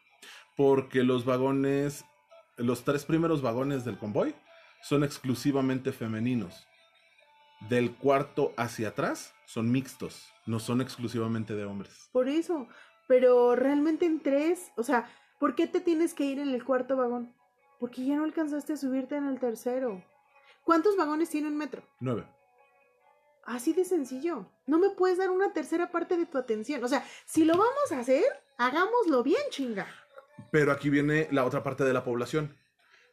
En los tres primeros vagones entran mujeres y menores de 12 años. Si vas con tu hijo de 13 años, Tienes que irte atrás. se tienen que ir en el mixto. Sí, porque no lo voy a dejar que se vaya solo. Exactamente. Pero entonces ya no tienes 50-50. Porque tus adolescentes... Por eso, tienes tres, atrás. tienes nueve vagones. O sea, repártelos. Es que, no, o sea, yo no No puedes repartir cuatro y medio y cuatro y medio. No repartas cuatro y medio, cuatro y medio, pero sí repártelo de una manera más, no sé, o sea, es que... ay, es que no Habría sé. que, que saber exactamente por qué se decidió al 30%, bueno, al 33% del convoy. Claro. Pero, bueno, no sé ni por qué te enojas conmigo. Yo no trabajo en el metro. Manda un vagón para mujeres, o sea, un tren completo para mujeres, un tren completo para hombres. Y luego, ¿cómo lo controlas en las estaciones? No, Es un desmadre, o sea, es un show. necesitamos- Pero digamos que es un bueno. análisis. Es que precisamente no lo puedes decidir aquí en la mesa de, ah, bueno, para solucionar esto vamos a dar tres vagones para, para mujeres. O sea, tiene que ser un tema mucho más. ¿Por Estudiado. qué, por qué en Europa no existe un vagón para mujeres? Ah, no sé. Porque, porque Nunca he lo estado en Europa, que no te tienes puedo que decir. hacer es mo- mo- modificar la cultura. O sea, porque no te puedes ir, o sea, la solución, no puedes hacer acciones correctivas solamente. O sea, estoy de acuerdo que eso sirvió a lo mejor en los primeros años. Pero estamos hablando de que este vagón para mujeres, ¿cuántos años tiene? ¿15? Mm, no, yo creo que un poco más. Yo estaba en la vocacional y ya no puede la separación, ser que en 15 años. no hayas podido pensar otra puta solución mejor. Pero bueno, si lo hemos modificado nuestro transporte público. Sí, claro. Pero no le queremos subir un pinche peso porque eso nos va a afectar a la economía. Olvídate de la economía, los votos. Pero bueno, eso lo platicaremos con alguien que sepa esto. La pregunta dos es, ¿por qué tengo que entender que las labores del hogar son también mis labores? Yo no he visto la respuesta, yo solamente voy a decir esto por una razón muy simple, Rey. Tienes dos manitas y vives en la misma casa, no mames. ¿Lees la respuesta? Que otra vez viene la imagen del hombre sí, claro. este, con el mandil. Mira, pensamos igual, ¿por qué vives ahí? Ya somos mayorcitos y no estamos en la prehistoria. Simple. Vienen más datos, pero me quedo con esa. No vives en la prehistoria y vives ahí, cabrón. Mueve las pinches manos. Claro, o sea, eso, esa, esa respuesta me parece totalmente lógica, aunque te digo, volvemos a lo mismo. La imagen no ayuda mucho. No es de lo mejor. Pero bueno, Tercera pregunta, ¿por qué tengo que entender que las manifestaciones de mujeres en principio son, en principio para mujeres? Esta está, no, bueno. Porque cuando se habla de la reivindicación de los derechos de las mujeres, las protagonistas son las mujeres. Porque hay muchas formas en que podemos ayudar. Por ejemplo, ponernos ese día a disposición de cualquier mujer que conozcamos para facilitarle asistir a esa manifestación. O sea, soy solo tu transporte de carga. No, pero ese punto es importante. Porque si tú no vas a hacer ningún consumo de bienes o servicios, yo te puedo llevar y no consumes transporte público. Claro. Yo te puedo hacer tu lunch y no consumes nada en la calle. Porque si de verdad queremos protestar a favor de la igualdad sustantiva, la mejor forma es observar qué estamos haciendo, qué estamos haciendo cada día al respecto y ayudar a que de verdad suceda. Si aún así decides ir a hasta ahí todo iba perfecto. Ajá. ¿Sale? Si aún así decides ir a una manifestación organizada por, por mujeres, para mujeres, va de nuevo. Recuerda que no eres el protagonista, así que asume un lugar secundario y acompaña de manera respetuosa. Y estoy totalmente de acuerdo. Pero eso no significa que si yo voy como, como hombre apoyando al, al movimiento de las mujeres, tengas derecho a agredirme porque estoy ahí. Claro. O sea, eso no estoy de acuerdo. Y eso también ha pasado. A mí me pasó en la marcha, esta de la misma en la que golpearon a Juan Manuel Jiménez. Eh, yo estaba en la glorieta de insurgentes. Y nada más por estar pasando por tú ahí. no estabas en el movimiento. Yo no estaba en el movimiento, yo no estaba en nada. Pero nada más por estar pasando por ahí cuando las señoritas estaban empezando a hacer su desmadre, me tocó de todo. No me bañaron en brillantina porque todavía no la tenían lista. Así de sencillo. O sea, y eso son agresiones. Claro. Si ya están ahí, no los, a menos que se pasen de blanza con una mujer, no los tienes por qué sacar. Porque las protagonistas son las mujeres. Claro, perfecto. Oye, amigo, este, no eres protagonista, hazte un lado. Ve al contingente de atrás. Hazte la, muévete, la valla. Vete a la, a la valla. para coches. O, sea, pero no lo tienes por qué agredir. Porque entonces nos convertimos en las mismas pinches cavernícolas de las que estamos huyendo. De acuerdo. ¿Sale? La siguiente, ¿por qué tengo que entender que no es no? Ay, esa me parece hasta estúpida, pero bueno, tiene toda la razón, porque los hombres no entienden que no es no. Sí, claro. Esto dice, porque el consentimiento es un concepto que histórica y legalmente había beneficiado exclusivamente a los hombres, colaborando con la dominación masculina y reproduciendo el modelo dicotómico donde los hombres son activos y las mujeres pasivas, porque estamos acostumbrados a tener el sí como un punto de partida y tenemos que invertir el esquema y empezar desde el no. Esto se me hace cavernícola, sí, pero también he escuchado a mucha gente que lo dice. Claro. Pero el principio básico es no es no, no se pregunta por qué. Y cuando inicias algo, un acercamiento con una mujer, tienes que partir del principio básico que el no ya lo tienes. Sí. Buscas el sí. De acuerdo. Pero si la mujer dice no, es no. Si el hombre dice no, es no. Claro, hombres y mujeres. Si el niño dice no, es, no. Si el abuelito dice no, es no. Cualquiera. Si el trans dice no, es no. Cualquier persona tiene derecho a decidir si quiere o no. Lo que sea lo que decíamos con la ayuda. Yo te ofrezco mi ayuda. ¿La quieres? Sí. ¿No la quieres? No. Órale. Y retírate. Y te haces a un lado. No te vayas Perdón, a amigos, me quemé. Perdón por el grito, pero es que me quemé. por estar fumando, ¿ves? Bueno, siguiente pregunta. Eh, ¿Por qué tengo que entender que el porno es ciencia ficción? No, bueno, está... Yo creo que hasta mis hijos entienden eso. Bueno, no saben qué es el porno, pero yo creo que ah. cualquier niño entiende que lo que sale en la televisión es ciencia ficción. Porque es una industria cuyo negocio billonario, 108 billones de pesos, 60 mil millones de dólares por año, se basa en la perpetuación y venta de fantasías y estereotipos sexuales. Porque entendiendo eso entenderemos que lo que vemos allí no es real y por la misma razón tenemos que entender que sea lo que sea que deseamos hacer, siempre tiene que haber un consentimiento previo y un respeto mutuo constante. Creo que ahí yo no le agregaría nada más, es muy simple, es no me parece ciencia ficción, creo que el término está mal utilizado, pero digamos que es ficción. Pero es ficción. O sea, no es la realidad de lo que pasa, ni los hombres duran 50 minutos este, haciéndolo, ni todas las mujeres podemos adoptar las mismas posiciones que adoptan las actrices porno, ni a todas nos gusta por el culo, ni a todas nos gusta que nos terminen en la boca, entonces tenemos que ser muy claros en eso, ¿no? No, desde los físicos, no todos los hombres estamos así de mamados, no todos la tenemos de 485 centímetros. No, las mujeres no tienen unos senos triple D, no tienen unas nalgas impresionantes. O sea, bien lo dice el texto, son fantasías y estereotipos. Pero eso no quiere decir que sean real. Claro. Mi coche no es el Rayo McQueen. Claro. ¿Por qué tengo que abandonar los grupos machistas de WhatsApp en los que estoy? Por respeto y por dignidad. Estamos hablando de una guía para alguien que está involucrándose en el movimiento feminista y quiere ser un aliado del movimiento feminista. Por respeto y por dignidad. Porque aunque no seamos nosotros los que subamos esa foto o ese video, el participar en este tipo, de chats nos hace 100% responsables y cómplices. Corresponsables. Perdón, corresponsables y cómplices.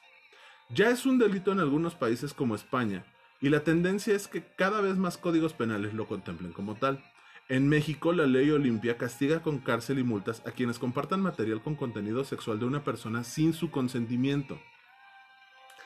Es activo en siete estados de la República y está por aprobarse en cuatro estados más. Eso es, ese justo era mi comentario. La ley Olimpia no es una ley que esté a nivel nacional. Que ciertamente, ahí va mi comentario histórico, ya sabes que no puedo dejar de... Ajá me parece estúpido que le hayan puesto la ley Olimpia cuando eh, el término Olimpia está ligado a un suceso trágico como lo es el 2 de octubre de 1968. Vete un poquito más lejos, el Olimpo. En el Olimpo habitaban los, dioses, los dioses.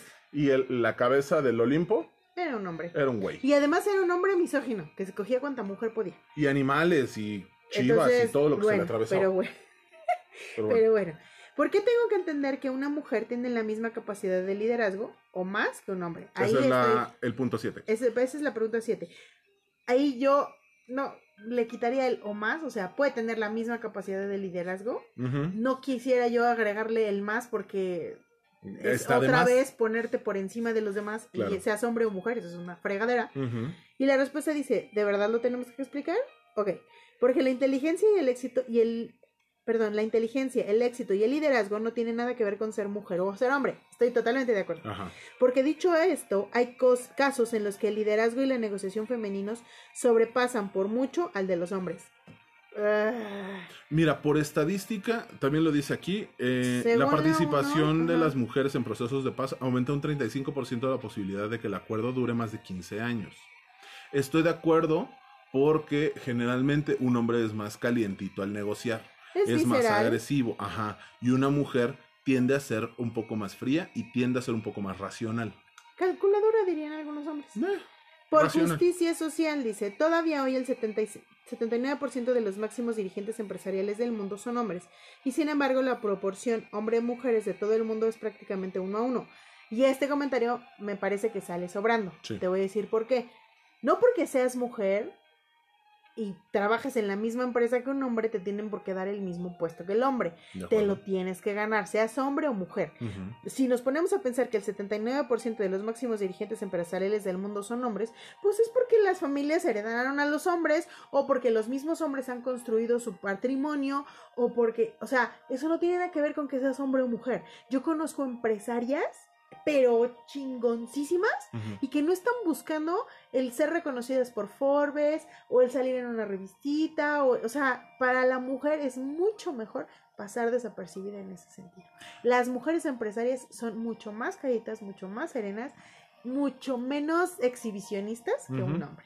Una. Y dos, ¿por qué va a ser justicia social? Que volvemos al de, pues yo saco 10 en la escuela, pero lo voy a repartir entre todos mis compañeros para que todos alcancemos a pasar, ¿no? Aunque yo fui la que me chingué durante todo el semestre para obtener mi calificación, lo repartimos entre todos. Vale madres, ese es mi negocio y si yo soy hombre y lo gané, ¿por qué tengo que compartirlo con una mujer, no? Pero bueno, ya eso es. Una de las mayores negociaciones del siglo XXI fue hecho por PepsiCo para adquirir Quaker. Claro. Nada más porque tenían ganas de chingarse Gatorade. La negociación la hizo una mujer. Claro. La estableció y la batearon porque llegó un hombre de Coca-Cola a poner un número mucho más llamativo. La diferencia fue que el directivo de Coca-Cola no lo había consultado con nadie. Claro. Y la directiva fue visceral. Fue visceral. Y la directiva de Pepsi traía todo un esquema armado y revisado. Y autorizado. Autorizado por la mesa directiva para adquirir Gatorade. Bueno, para adquirir, Quaker. Al final de cuentas. La que ganó fue la mujer. La que ganó fue la mujer. Porque la negociación fue realizada de una manera diferente. Pero eso no se llama justicia social. No, eso, se, llama, capacidad de negociación y no aventarte como el borras. Simple. El punto 8 dice, ¿por qué tengo que entender que un piropo es una impertinencia? Yo diría que por el simple hecho de que comentario no pedido es una agresión. Es como las interpretaciones fuera del espacio terapéutico. Ya sea psicólogo, numerólogo o lo que se te dé tu pinche gana, si tiras una interpretación sin que sea pedida, es una agresión. Un halago a una persona que no te lo pidió o no te autoriza que se lo des, es una agresión. La respuesta dice, porque los piropos son una manifestación de la cosificación a la que son sujetas las mujeres. También he escuchado piropos para hombres. Fomentando que se le vea como objetos de placer del hombre, lo que perpetúa los roles inequitativos de género y abre el camino a la violencia. Porque piropear sin consentimiento es una microviolencia y forma parte de las raíces del machismo. Yo le quitaría el micro, es violencia porque la violencia verbal existe y los piropos constituyen un acto violento. Esto es reiterativo. Pero yo, yo, es que, entonces, según lo que dice esto, si a mí me preguntan, oye querida amiga, ¿te puedo decir algo bonito sobre tu persona? Yo digo que sí, entonces tienen derecho a decirme, ah, estás bien buena. No, no, no. O sea, por eso, ¿entiende? Lee lo que acabas de decir. No, sí, o sea, te entiendo. Piropear sin consentimiento. O sea, que si yo te dije, sí, piropéame, y me dices, oye, tienes un culo bien rico, eso es, eso es, o sea, eso ya está bien porque yo dije que sí. No. Ah, o sea, está mal escrito, perdón, o sea, está mal definido. Me parece efectivamente que el piropear es decirle a la mujer que es una cosa, verla exclusivamente como una, como una cosa sexual me parece totalmente lógico, pero no aquí, aquí no tiene nada que ver sin el consentimiento. Si no te conozco, no te puedo decir un piropo, así de sencillo. Si estamos en la calle, no te puedo decir un piropo. Si estamos juntos y eres mi amigo, ¿sí? Pero no tenemos una relación que haya permitido ese, ese, sí, esa relación de, de, de piropeo. Ajá no te lo puedo decir, ni yo a ti como mujer, o sea, ni yo mujer a ti como hombre, ni tú a mí como hombre, como mujer, o sea, no puedo decirlo porque no tenemos ese tipo de relación. Sí, claro. ¿Sale? Es más, no lo puedo decir de una mujer a una mujer ni de un hombre a un hombre. Es también una agresión. Claro. Entonces no tiene nada que ver con el consentimiento. No porque yo diga, ay, sí, pero me llamo, pues decir que tengo un culo bien rico. O sea, no. No. Porque a lo mejor yo esperaba un, un, un culo. a lo mejor me, me, Te el inconsciente. Yo, a lo mejor yo esperaba el piropo de, oye, tienes unos lindos ojos, ¿no? Y me sales con el culo. No, o sea, no. No va por ahí. Pero bueno. Nueve. ¿Por qué tengo. ¿Vas tú o voy yo? No vas tú. No es tan tuyo. Tengo... ¿Por qué tengo que entender, ay, amigo, no sé qué es este mayor que y menor que y tú quieres que sepa cuáles son los nones y los pares, pero bueno. ¿Por qué tengo que entender que mi pene no le interesa a todo el mundo? Esta me dio muchísima risa, porque además la imagen es la, fotografía de un hombre desnudo y tiene en donde va el pene una eh, berenjena. O sea, si pretendían como minimizar la imagen, bueno, solo la hicieron más evidente. Porque cuatro de cada diez mujeres reciben dick pics sin solicitarlas y eso está considerado acoso. Ahí me dio muchísima risa porque gracias a nuestro episodio que hablaba de las, de las fotografías, este... Ajá, entendiste que es una dick pic. Entendí que es una dick pic. Porque eso solo demuestra nuestro narcisismo y frágil masculinidad. Perdón. Lo tengo que volver a leer. Por favor. Porque eso solo demuestra nuestro narcisismo y frágil masculinidad. Ahora sin reírte. Eso tiene. Perdón, mi equivocación es por escuchar otros podcasts como Leyendas Legendarias y Monografías. no soy yo. Expresando la necesidad de aprobación y validación a través de nuestros cuerpos.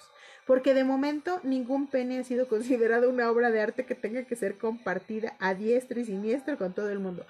Estoy en desacuerdo con la última frase. Pregúntale al pene del caballo de Zapata en la última obra que se, oh, se, claro. compró por millones y millones de pesos. Ajá. Y lo único que veías era el pito del caballo. no, al final creo que este, este punto va específicamente para el... Güey, si no, te la pidieron... Ajá, si no te la pidieron, no tienes por qué estarte sacando el chile. Así de sencillo. Mi pito con una flor. muy sencillo, o sea, si, si nadie te ha dicho, ay, güey, a, ver tu pito, eh, no tienes por qué enseñarlo. Punto. Obviamente no. Obviamente, no tendríamos ni que decirlo, pero bueno. ¿Por qué tengo que entender que la paternidad es una gran oportunidad para evolucionar mi masculinidad? Ay, eso también me parece sobrante, pero... Porque en palabras de el, de el investigador, ¿qué no sería del investigador? Perdón. Porque en, eh, porque en palabras del investigador de paternidad... Perdón. Porque en palabras del investigador en paternidad Francisco Aguayo, cuando los hombres estaban más involucrados en labores de crianza, sus hijos crecen más igualitarios y las hijas más empoderadas y con más autoestima, lo que a futuro tendrá impacto en sus hijos e hijas, porque es una gran oportunidad para explorar nuestras emociones y vulnerabilidad, fortaleciendo nuestra seguridad y confianza. Me quiero sentir Badía. Ay, no sé, este punto no, no se me hace la explicación que... Que esperaba. Me parece válida, pero creo que no es necesario que tomemos a nuestros hijos para evolucionar nosotros o esperar a que yo tenga una hija para que mi pensamiento sea diferente. Creo que antes de ser padres, debemos de alcanzar nuestro tope de evolución, ver lo que está pasando en el mundo y empezar a ser empáticos para que cuando eduquemos a nuestros pequeños, realmente tengamos un impacto por convencimiento y no nada más porque el discurso se escucha bonito. Y, es que o sea, creo yo que no, el ser papá no te reafirma la masculinidad. Pues es que no tiene nada que ver, son temas totalmente aparte. O sea, yo creo que tendrías que reforzar tu labor como padre, no porque te reafirme tu, tu masculinidad, sino porque es un, es un acto de amor hacia tus hijos. O sea, creo que eso más tiene que ver con el amor que con reforzar tu masculinidad. Si vas por ese camino, amigo, entiende, estás mal. No estás en el, en el lugar indicado. La siguiente pregunta, 11. ¿Por qué tengo que entender que decir no todos los hombres somos iguales, entre paréntesis, hashtag not all men, no ayuda en absoluto? Ay, Dios mío. ¿Tengo que seguir? ¿Neta? Aquí dice, porque es una obviedad. Porque es una obviedad que no todos los hombres somos iguales.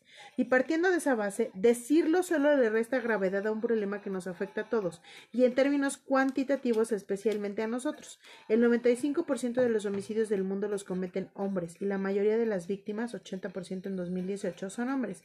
Nos convierte en cómplices del abuso, el acoso, la violencia y la desigualdad, y demuestra nuestra falta de conciencia, empatía, inteligencia y humanidad. No estoy de acuerdo. Yo tampoco. Y no sé si valdrá la pena entrar en discusión en este sentido porque yo sí creo que no todos los hombres son iguales y creo que es totalmente justo que un hombre se declare que no es igual.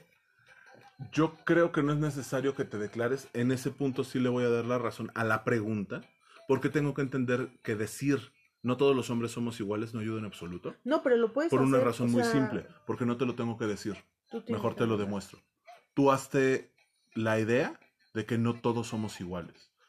Eh, una persona cercana terminó una relación de mucho tiempo con un güey que era una pinche basura.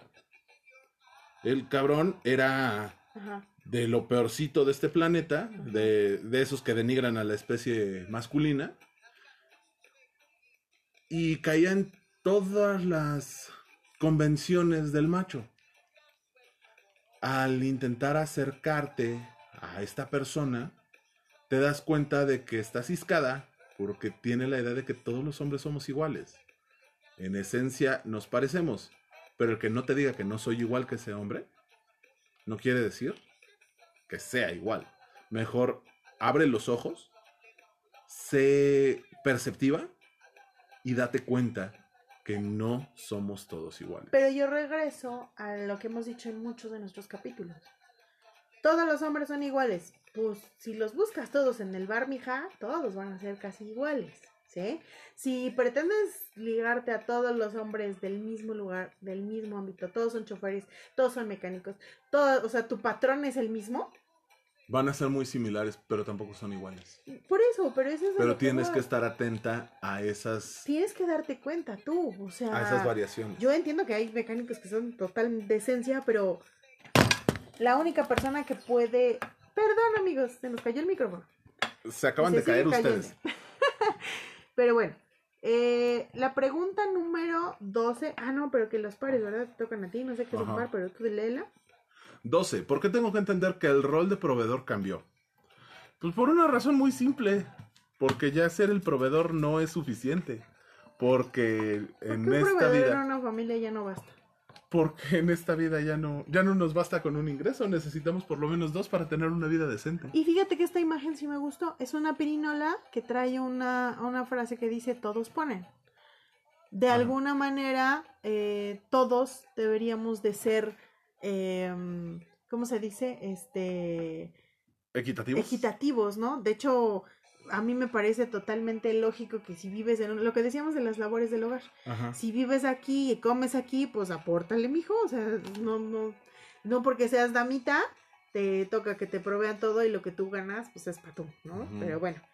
El- No, y si la educación de los hijos va de la mano para los dos, justo es que si la mujer tiene un mejor empleo y un mejor sueldo, ella provea y el hombre se aviente la casa, o los dos provean claro, y compartan es labores válido, en casa es- o que bah, claro, las variables son muchas. Pero es que esa parte de una negociación es una comunicación. Claro. Porque no me gusta la última frase que dice, léela, porfa. Eh, Porque es porque es neces- necesario que lo entendamos desde la corresponsabilidad, sin caer en el otro extremo de ser unos mantenidos. O sea, la mujer sí puede ser mantenida, pero el hombre no. O sea, Esto está dirigido a hombres. Este Eh, texto está, está eh. dirigido a hombres. O sea, qué tontería, pero bueno. 13. Porque tengo que entender que la mejor forma de celebrar cada día la igualdad es no ser unos patanes. Porque creernos los fuertes, protectores y exitosos todo el rato, a toda costa, sigue perpetuando un sistema en el que las situaciones de control, posesión y abuso nos afectan de manera directa a todos. Por sentido común, los hombres somos una gran parte de ese problema y por lo tanto podemos y tenemos que ser agentes de este cambio.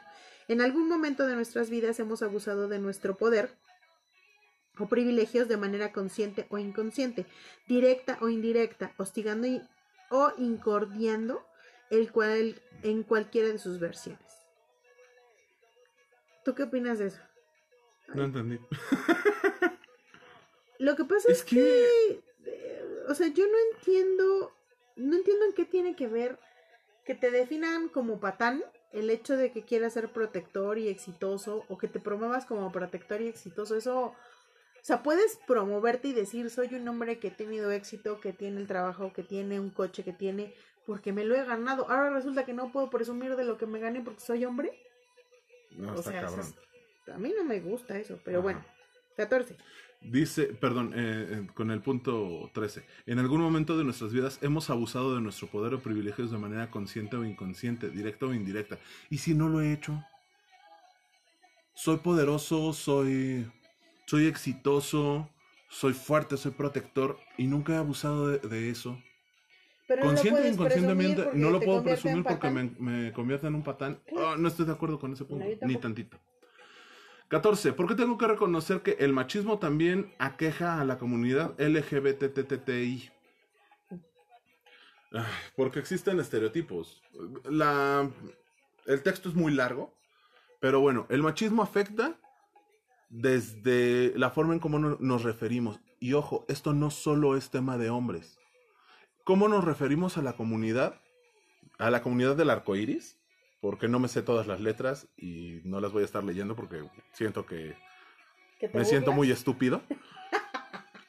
¿Cuántas veces hemos escuchado las palabras joto, maricón, lencha, vestida, tortillera, pendejadas así? Y no solo las, decimos los hombres, muchas mujeres las dicen también. El machismo no solo es del hombre, no la agresión no solo es desde em, la normalidad heterosexual hacia la comunidad del arco iris. Viene en todas direcciones. Incluso dentro de la comunidad, gays no ven bien a bisexuales, no ven bien a a transexuales, a través de... ¿Cuánta gente de closet hay? ¿Cuánta gente que a los 35 años niega rotundamente ser bisexual por miedo a, ser juzgada? ¿Cuánta gente está casada por, decían en, mis tiempos, en mi tierra, taparle el ojo al macho? Claro. Esta parte del machismo hacia la comunidad del arco iris es. Puta, es todo un tema. Sufrible, pero bueno. Pregunta 15. ¿Por qué tengo que entender que compartir contenido sexual de otras personas es una forma de violencia machista? La pregunta está repetida y ni siquiera le voy a dar mi tiempo porque ya lo hemos hablado, lo tocamos aquí en un episodio. Entonces, no, y además lo vimos en la guía hace seis preguntas, sí. ¿Por qué tengo que entender que la responsabilidad reproductiva también es asunto mío? Mm, una respuesta también súper larga. Ajá, habla de, la, de la sobrepoblación, habla de las normas de género que influyen en la salud ah. en la salud sexual y reproductiva. Ahí me voy a referir a unos este, a unos comediantes a los que escuché hace algunos días de Señores, no se preocupen, la sobrepoblación sigue existiendo, no porque tú te pongas un condón vas a afectar al, al mundo. Entonces, de verdad, o sea, también en los hombres cabe la posibilidad de cuidarse, de atenderse, de tomar anticonceptivos, de hacerse la, este, vasectomía en el caso de los hombres que ya tuvieron su familia. Y los que no quieran tener familia también, también practíquensela. no tienen para qué. Porque tengo que entender que la. Seamos Canderel. claro. Porque tengo que entender que la responsabilidad reproductiva es asunto mío. Güey, ve el planeta en el que estás, cabrón. Así de sencillo. Claro. Dice 17. ¿Por qué tengo que entender que la forma hegemónica en que se ha entendido la masculinidad afecta a todos los pueblos y culturas. Porque el Hijo, esa sí te la tengo que leer. Porque el colonialismo siempre ha ejercido a través de una característica básica del patriarcado. Históricamente, la masculinidad hegemónica ha sometido, invadido, violentado, violado, castigado e intentado destruir a todos a otros modos de ser y existir que no son afines a sus intereses, porque la dominación patriarcal se aprovecha de grupos vulnerables y trabaja en conjunto con el capitalismo, la discriminación, el racismo, la xenofobia y el genocidio. Ahora resulta que el capitalismo también es una forma de machismo porque el capitalismo ha absorbido la esencia de las culturas. Esto significa fomentar el despojo y aprovechamiento sobre pueblos indígenas colectivos, minorías y movimientos, explotándolos y comercializando con ellos. Sirva como ejemplo los casos de los rarámuris de la Sierra Tarahumara, los indios yumanos en Baja California, los mayas en Yucatán o el propio movimiento LGBTTI. Perdón, señores, esto me parece una idiota. Eh, la masculinidad o, como estamos viendo aquí, el, la forma hegemónica de la masculinidad no es algo que tenga que ver con el capitalismo. Señores, tenemos culturas en nuestro país que desde hace tiempos, desde tiempos inmemoriales, ¿sí? este, eh, tienen la bandera de ser matriarcados, ¿sí?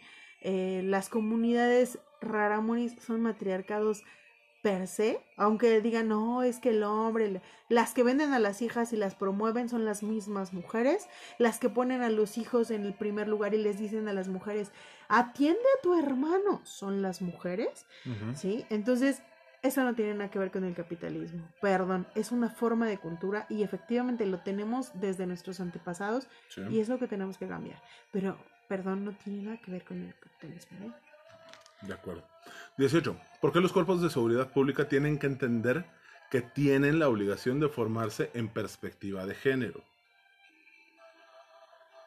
Ay, Dios mío. Aquí ves muy importante este primer párrafo. Dice, porque este 6 de agosto salió a la luz el caso de una menor de 17 años que denunció la violación colectiva que sufrió por parte de cuatro policías de seguridad ciudadana en la Ciudad de México. Señores, este caso está más que sabido que ya se descartó porque no fue una denuncia como tal, porque la muchachita lo único que estaba buscando era que no la regañaran por haber llegado tarde a su casa y porque metió en problemas a cuatro policías que lo único que hicieron fue auxiliarla para que pudiera llegar a su casa. En videos se muestra que ellos jamás la tocaron, jamás la subieron a su coche, jamás le hicieron absolutamente nada. Y tan es así que como la misma familia de la muchachita sabía que lo que ella había denunciado era una falsedad, entonces no le permitieron ir a, ratificar la denuncia. Entonces, y metió en problemas a cuatro policías que se pasaron seis meses sin poder cobrar su sueldo porque la señorita dijo que la habían violado cuando esto no era cierto. Entonces, ahí esa, esa respuesta me parece totalmente inválida, aunque el punto es válido, es decir, que los cuerpos de policía tienen que entender que tienen que tratar no solo a las mujeres, sino a los hombres también, de la misma manera, porque todos tenemos derechos y merecemos ser tratados con respeto, aunque cuando te estás pasando de verga, unos buenos madrazos no te hacen mal. Claro.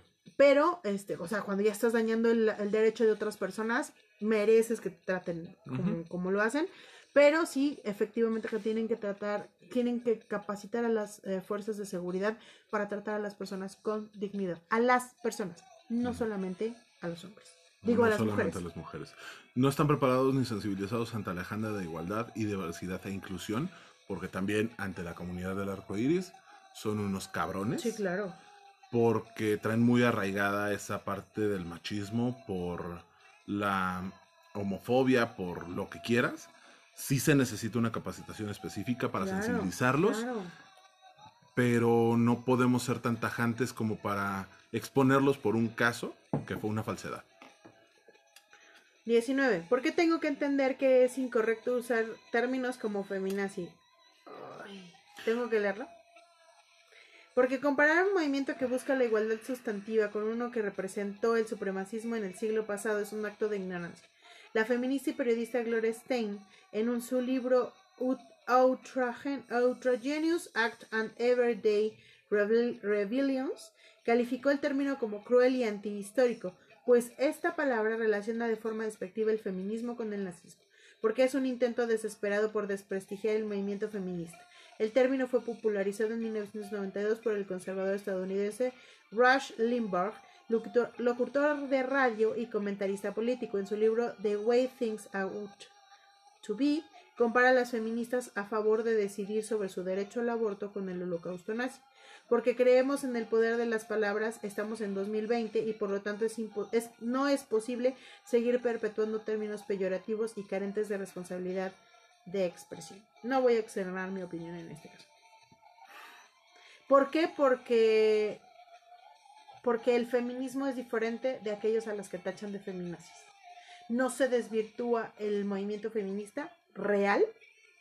A lo que se refiere el feminazi o, el término feminazi es aquellas mujeres que no tienen ni idea de lo que es el feminismo.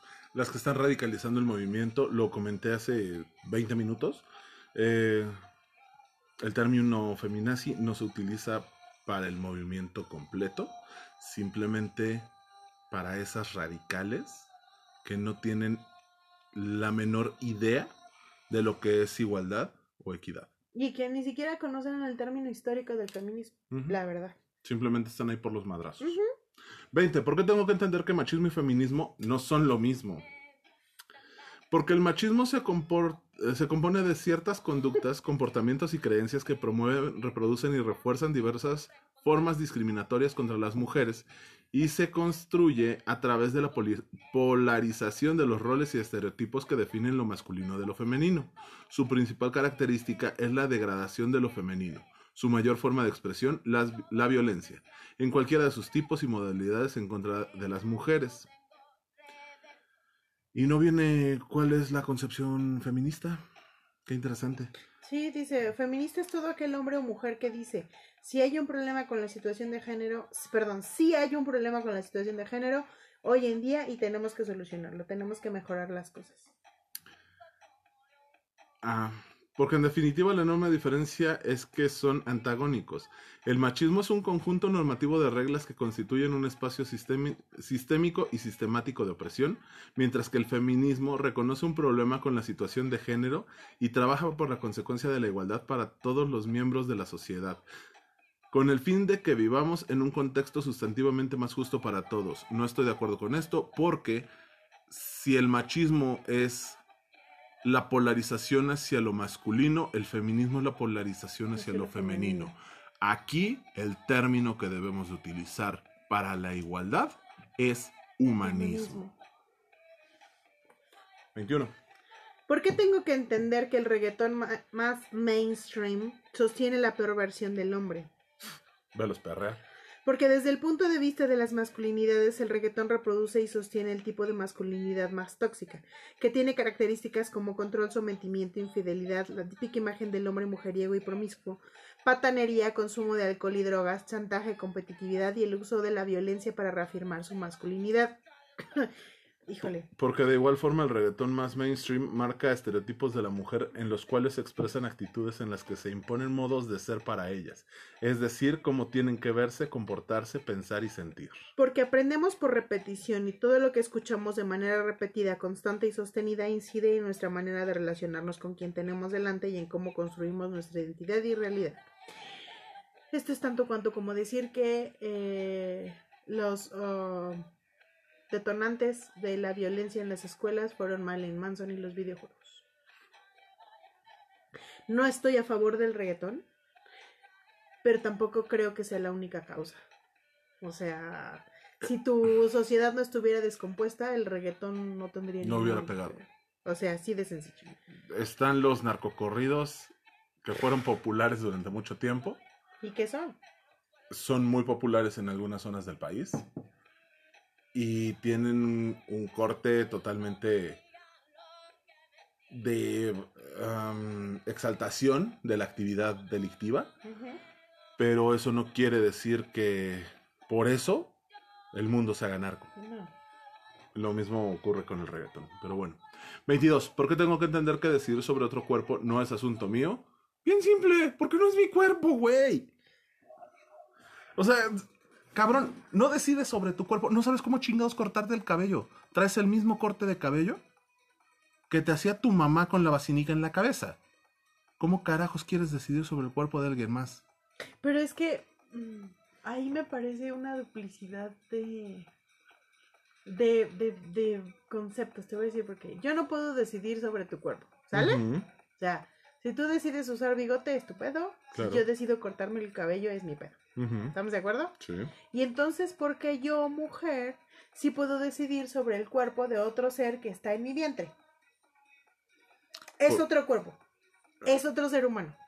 Desde el momento de la concepción ya se encuentra considerado otra persona. ¿Cierto o no? Depende. Entonces, ¿qué te vas a sacar? ¿Un feto? Es otra, es otra persona, es otro cuerpo. No es una persona. Es otro cuerpo. No es un cuerpo, todavía no está desarrollado.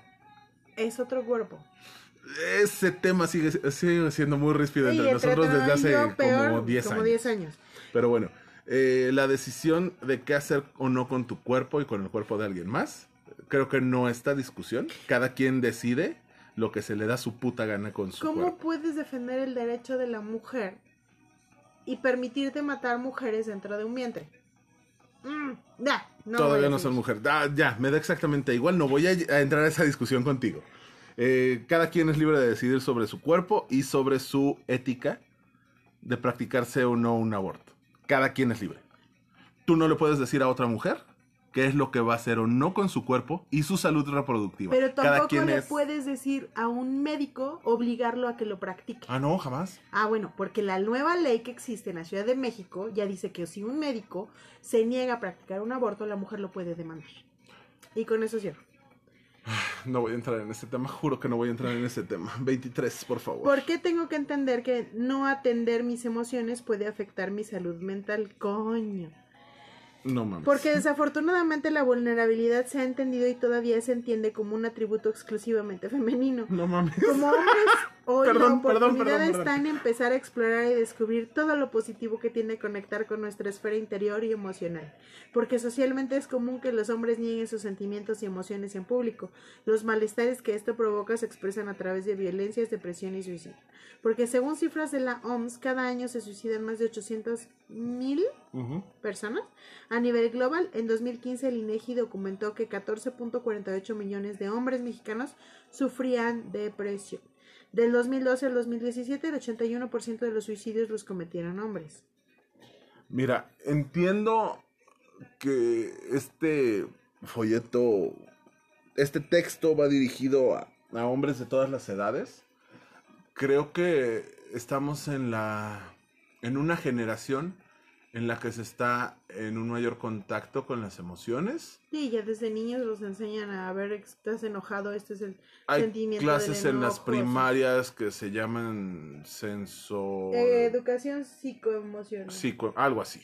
Pero esto es una labor que se tiene que ir haciendo poco a poco. Parte de... Socioemocional. Socioemocional, gracias.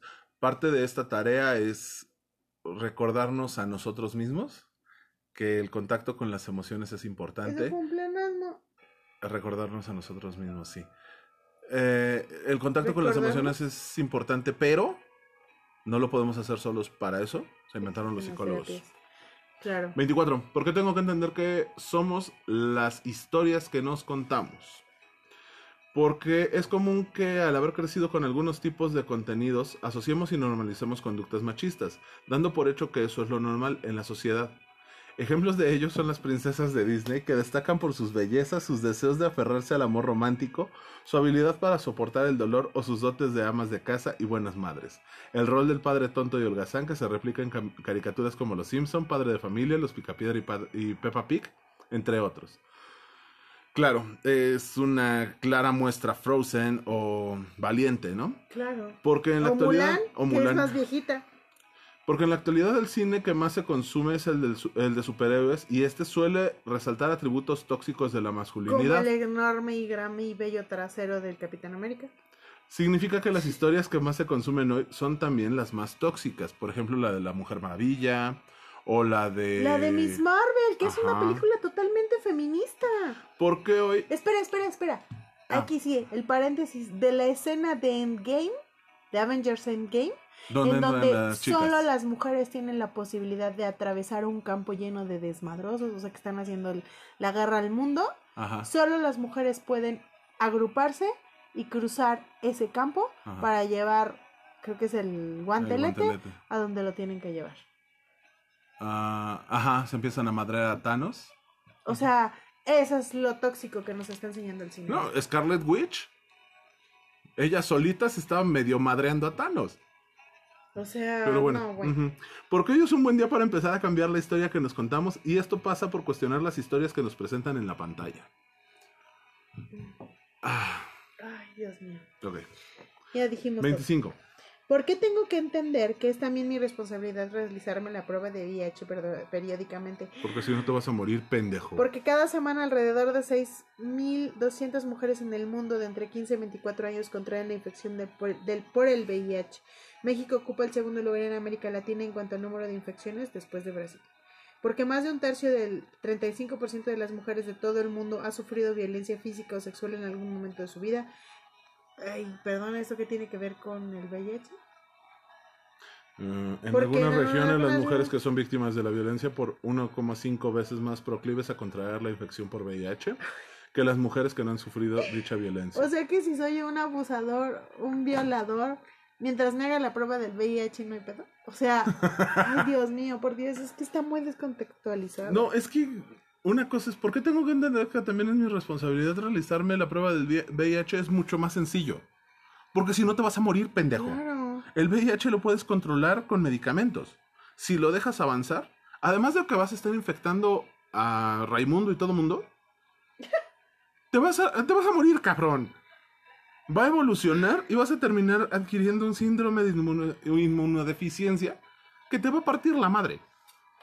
26. La que sigue es bellísima. ¿Por qué tengo que entender que el machismo está acabando con el planeta? No mames, es neta. Yo no había leído esto, por cierto. ¿Por qué? Porque el sistema patriarcal es capitalista. En palabras de la doctora activista filósofa por favor, No sigas, no sigas, por favor, porque entonces voy a odiar el texto y voy a odiar este capítulo que estamos haciendo. El machismo no tiene nada que ver con la...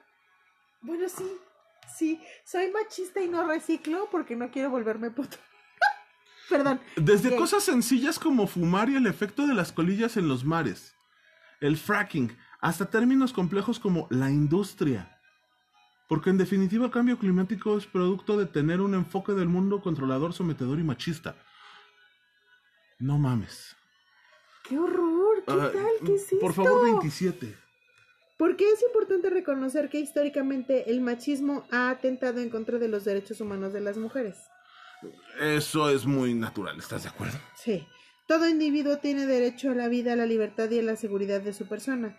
Nadie será sometido a torturas ni penas o tratos crueles e inhumanos o degradantes. Esta es parte de la Declaración Universal de los Derechos Humanos en el artículo 3 y en el artículo 5 porque respetar esta declaración nos hace más fuertes a todos y los principios que recoge son tan relevantes en la actualidad como lo fueron en 1948 cuando fueron escritos.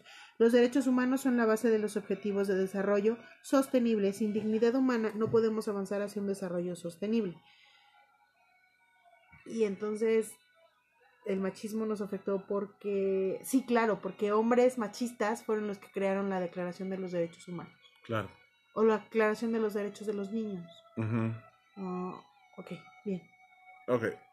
Hasta ahí te llegamos. Se va a ir sin, sin comentarios eso. ya nos alargamos. Es nuestro primer programa de casi dos horas. Pero era necesario. Hijo, la, la segunda hora.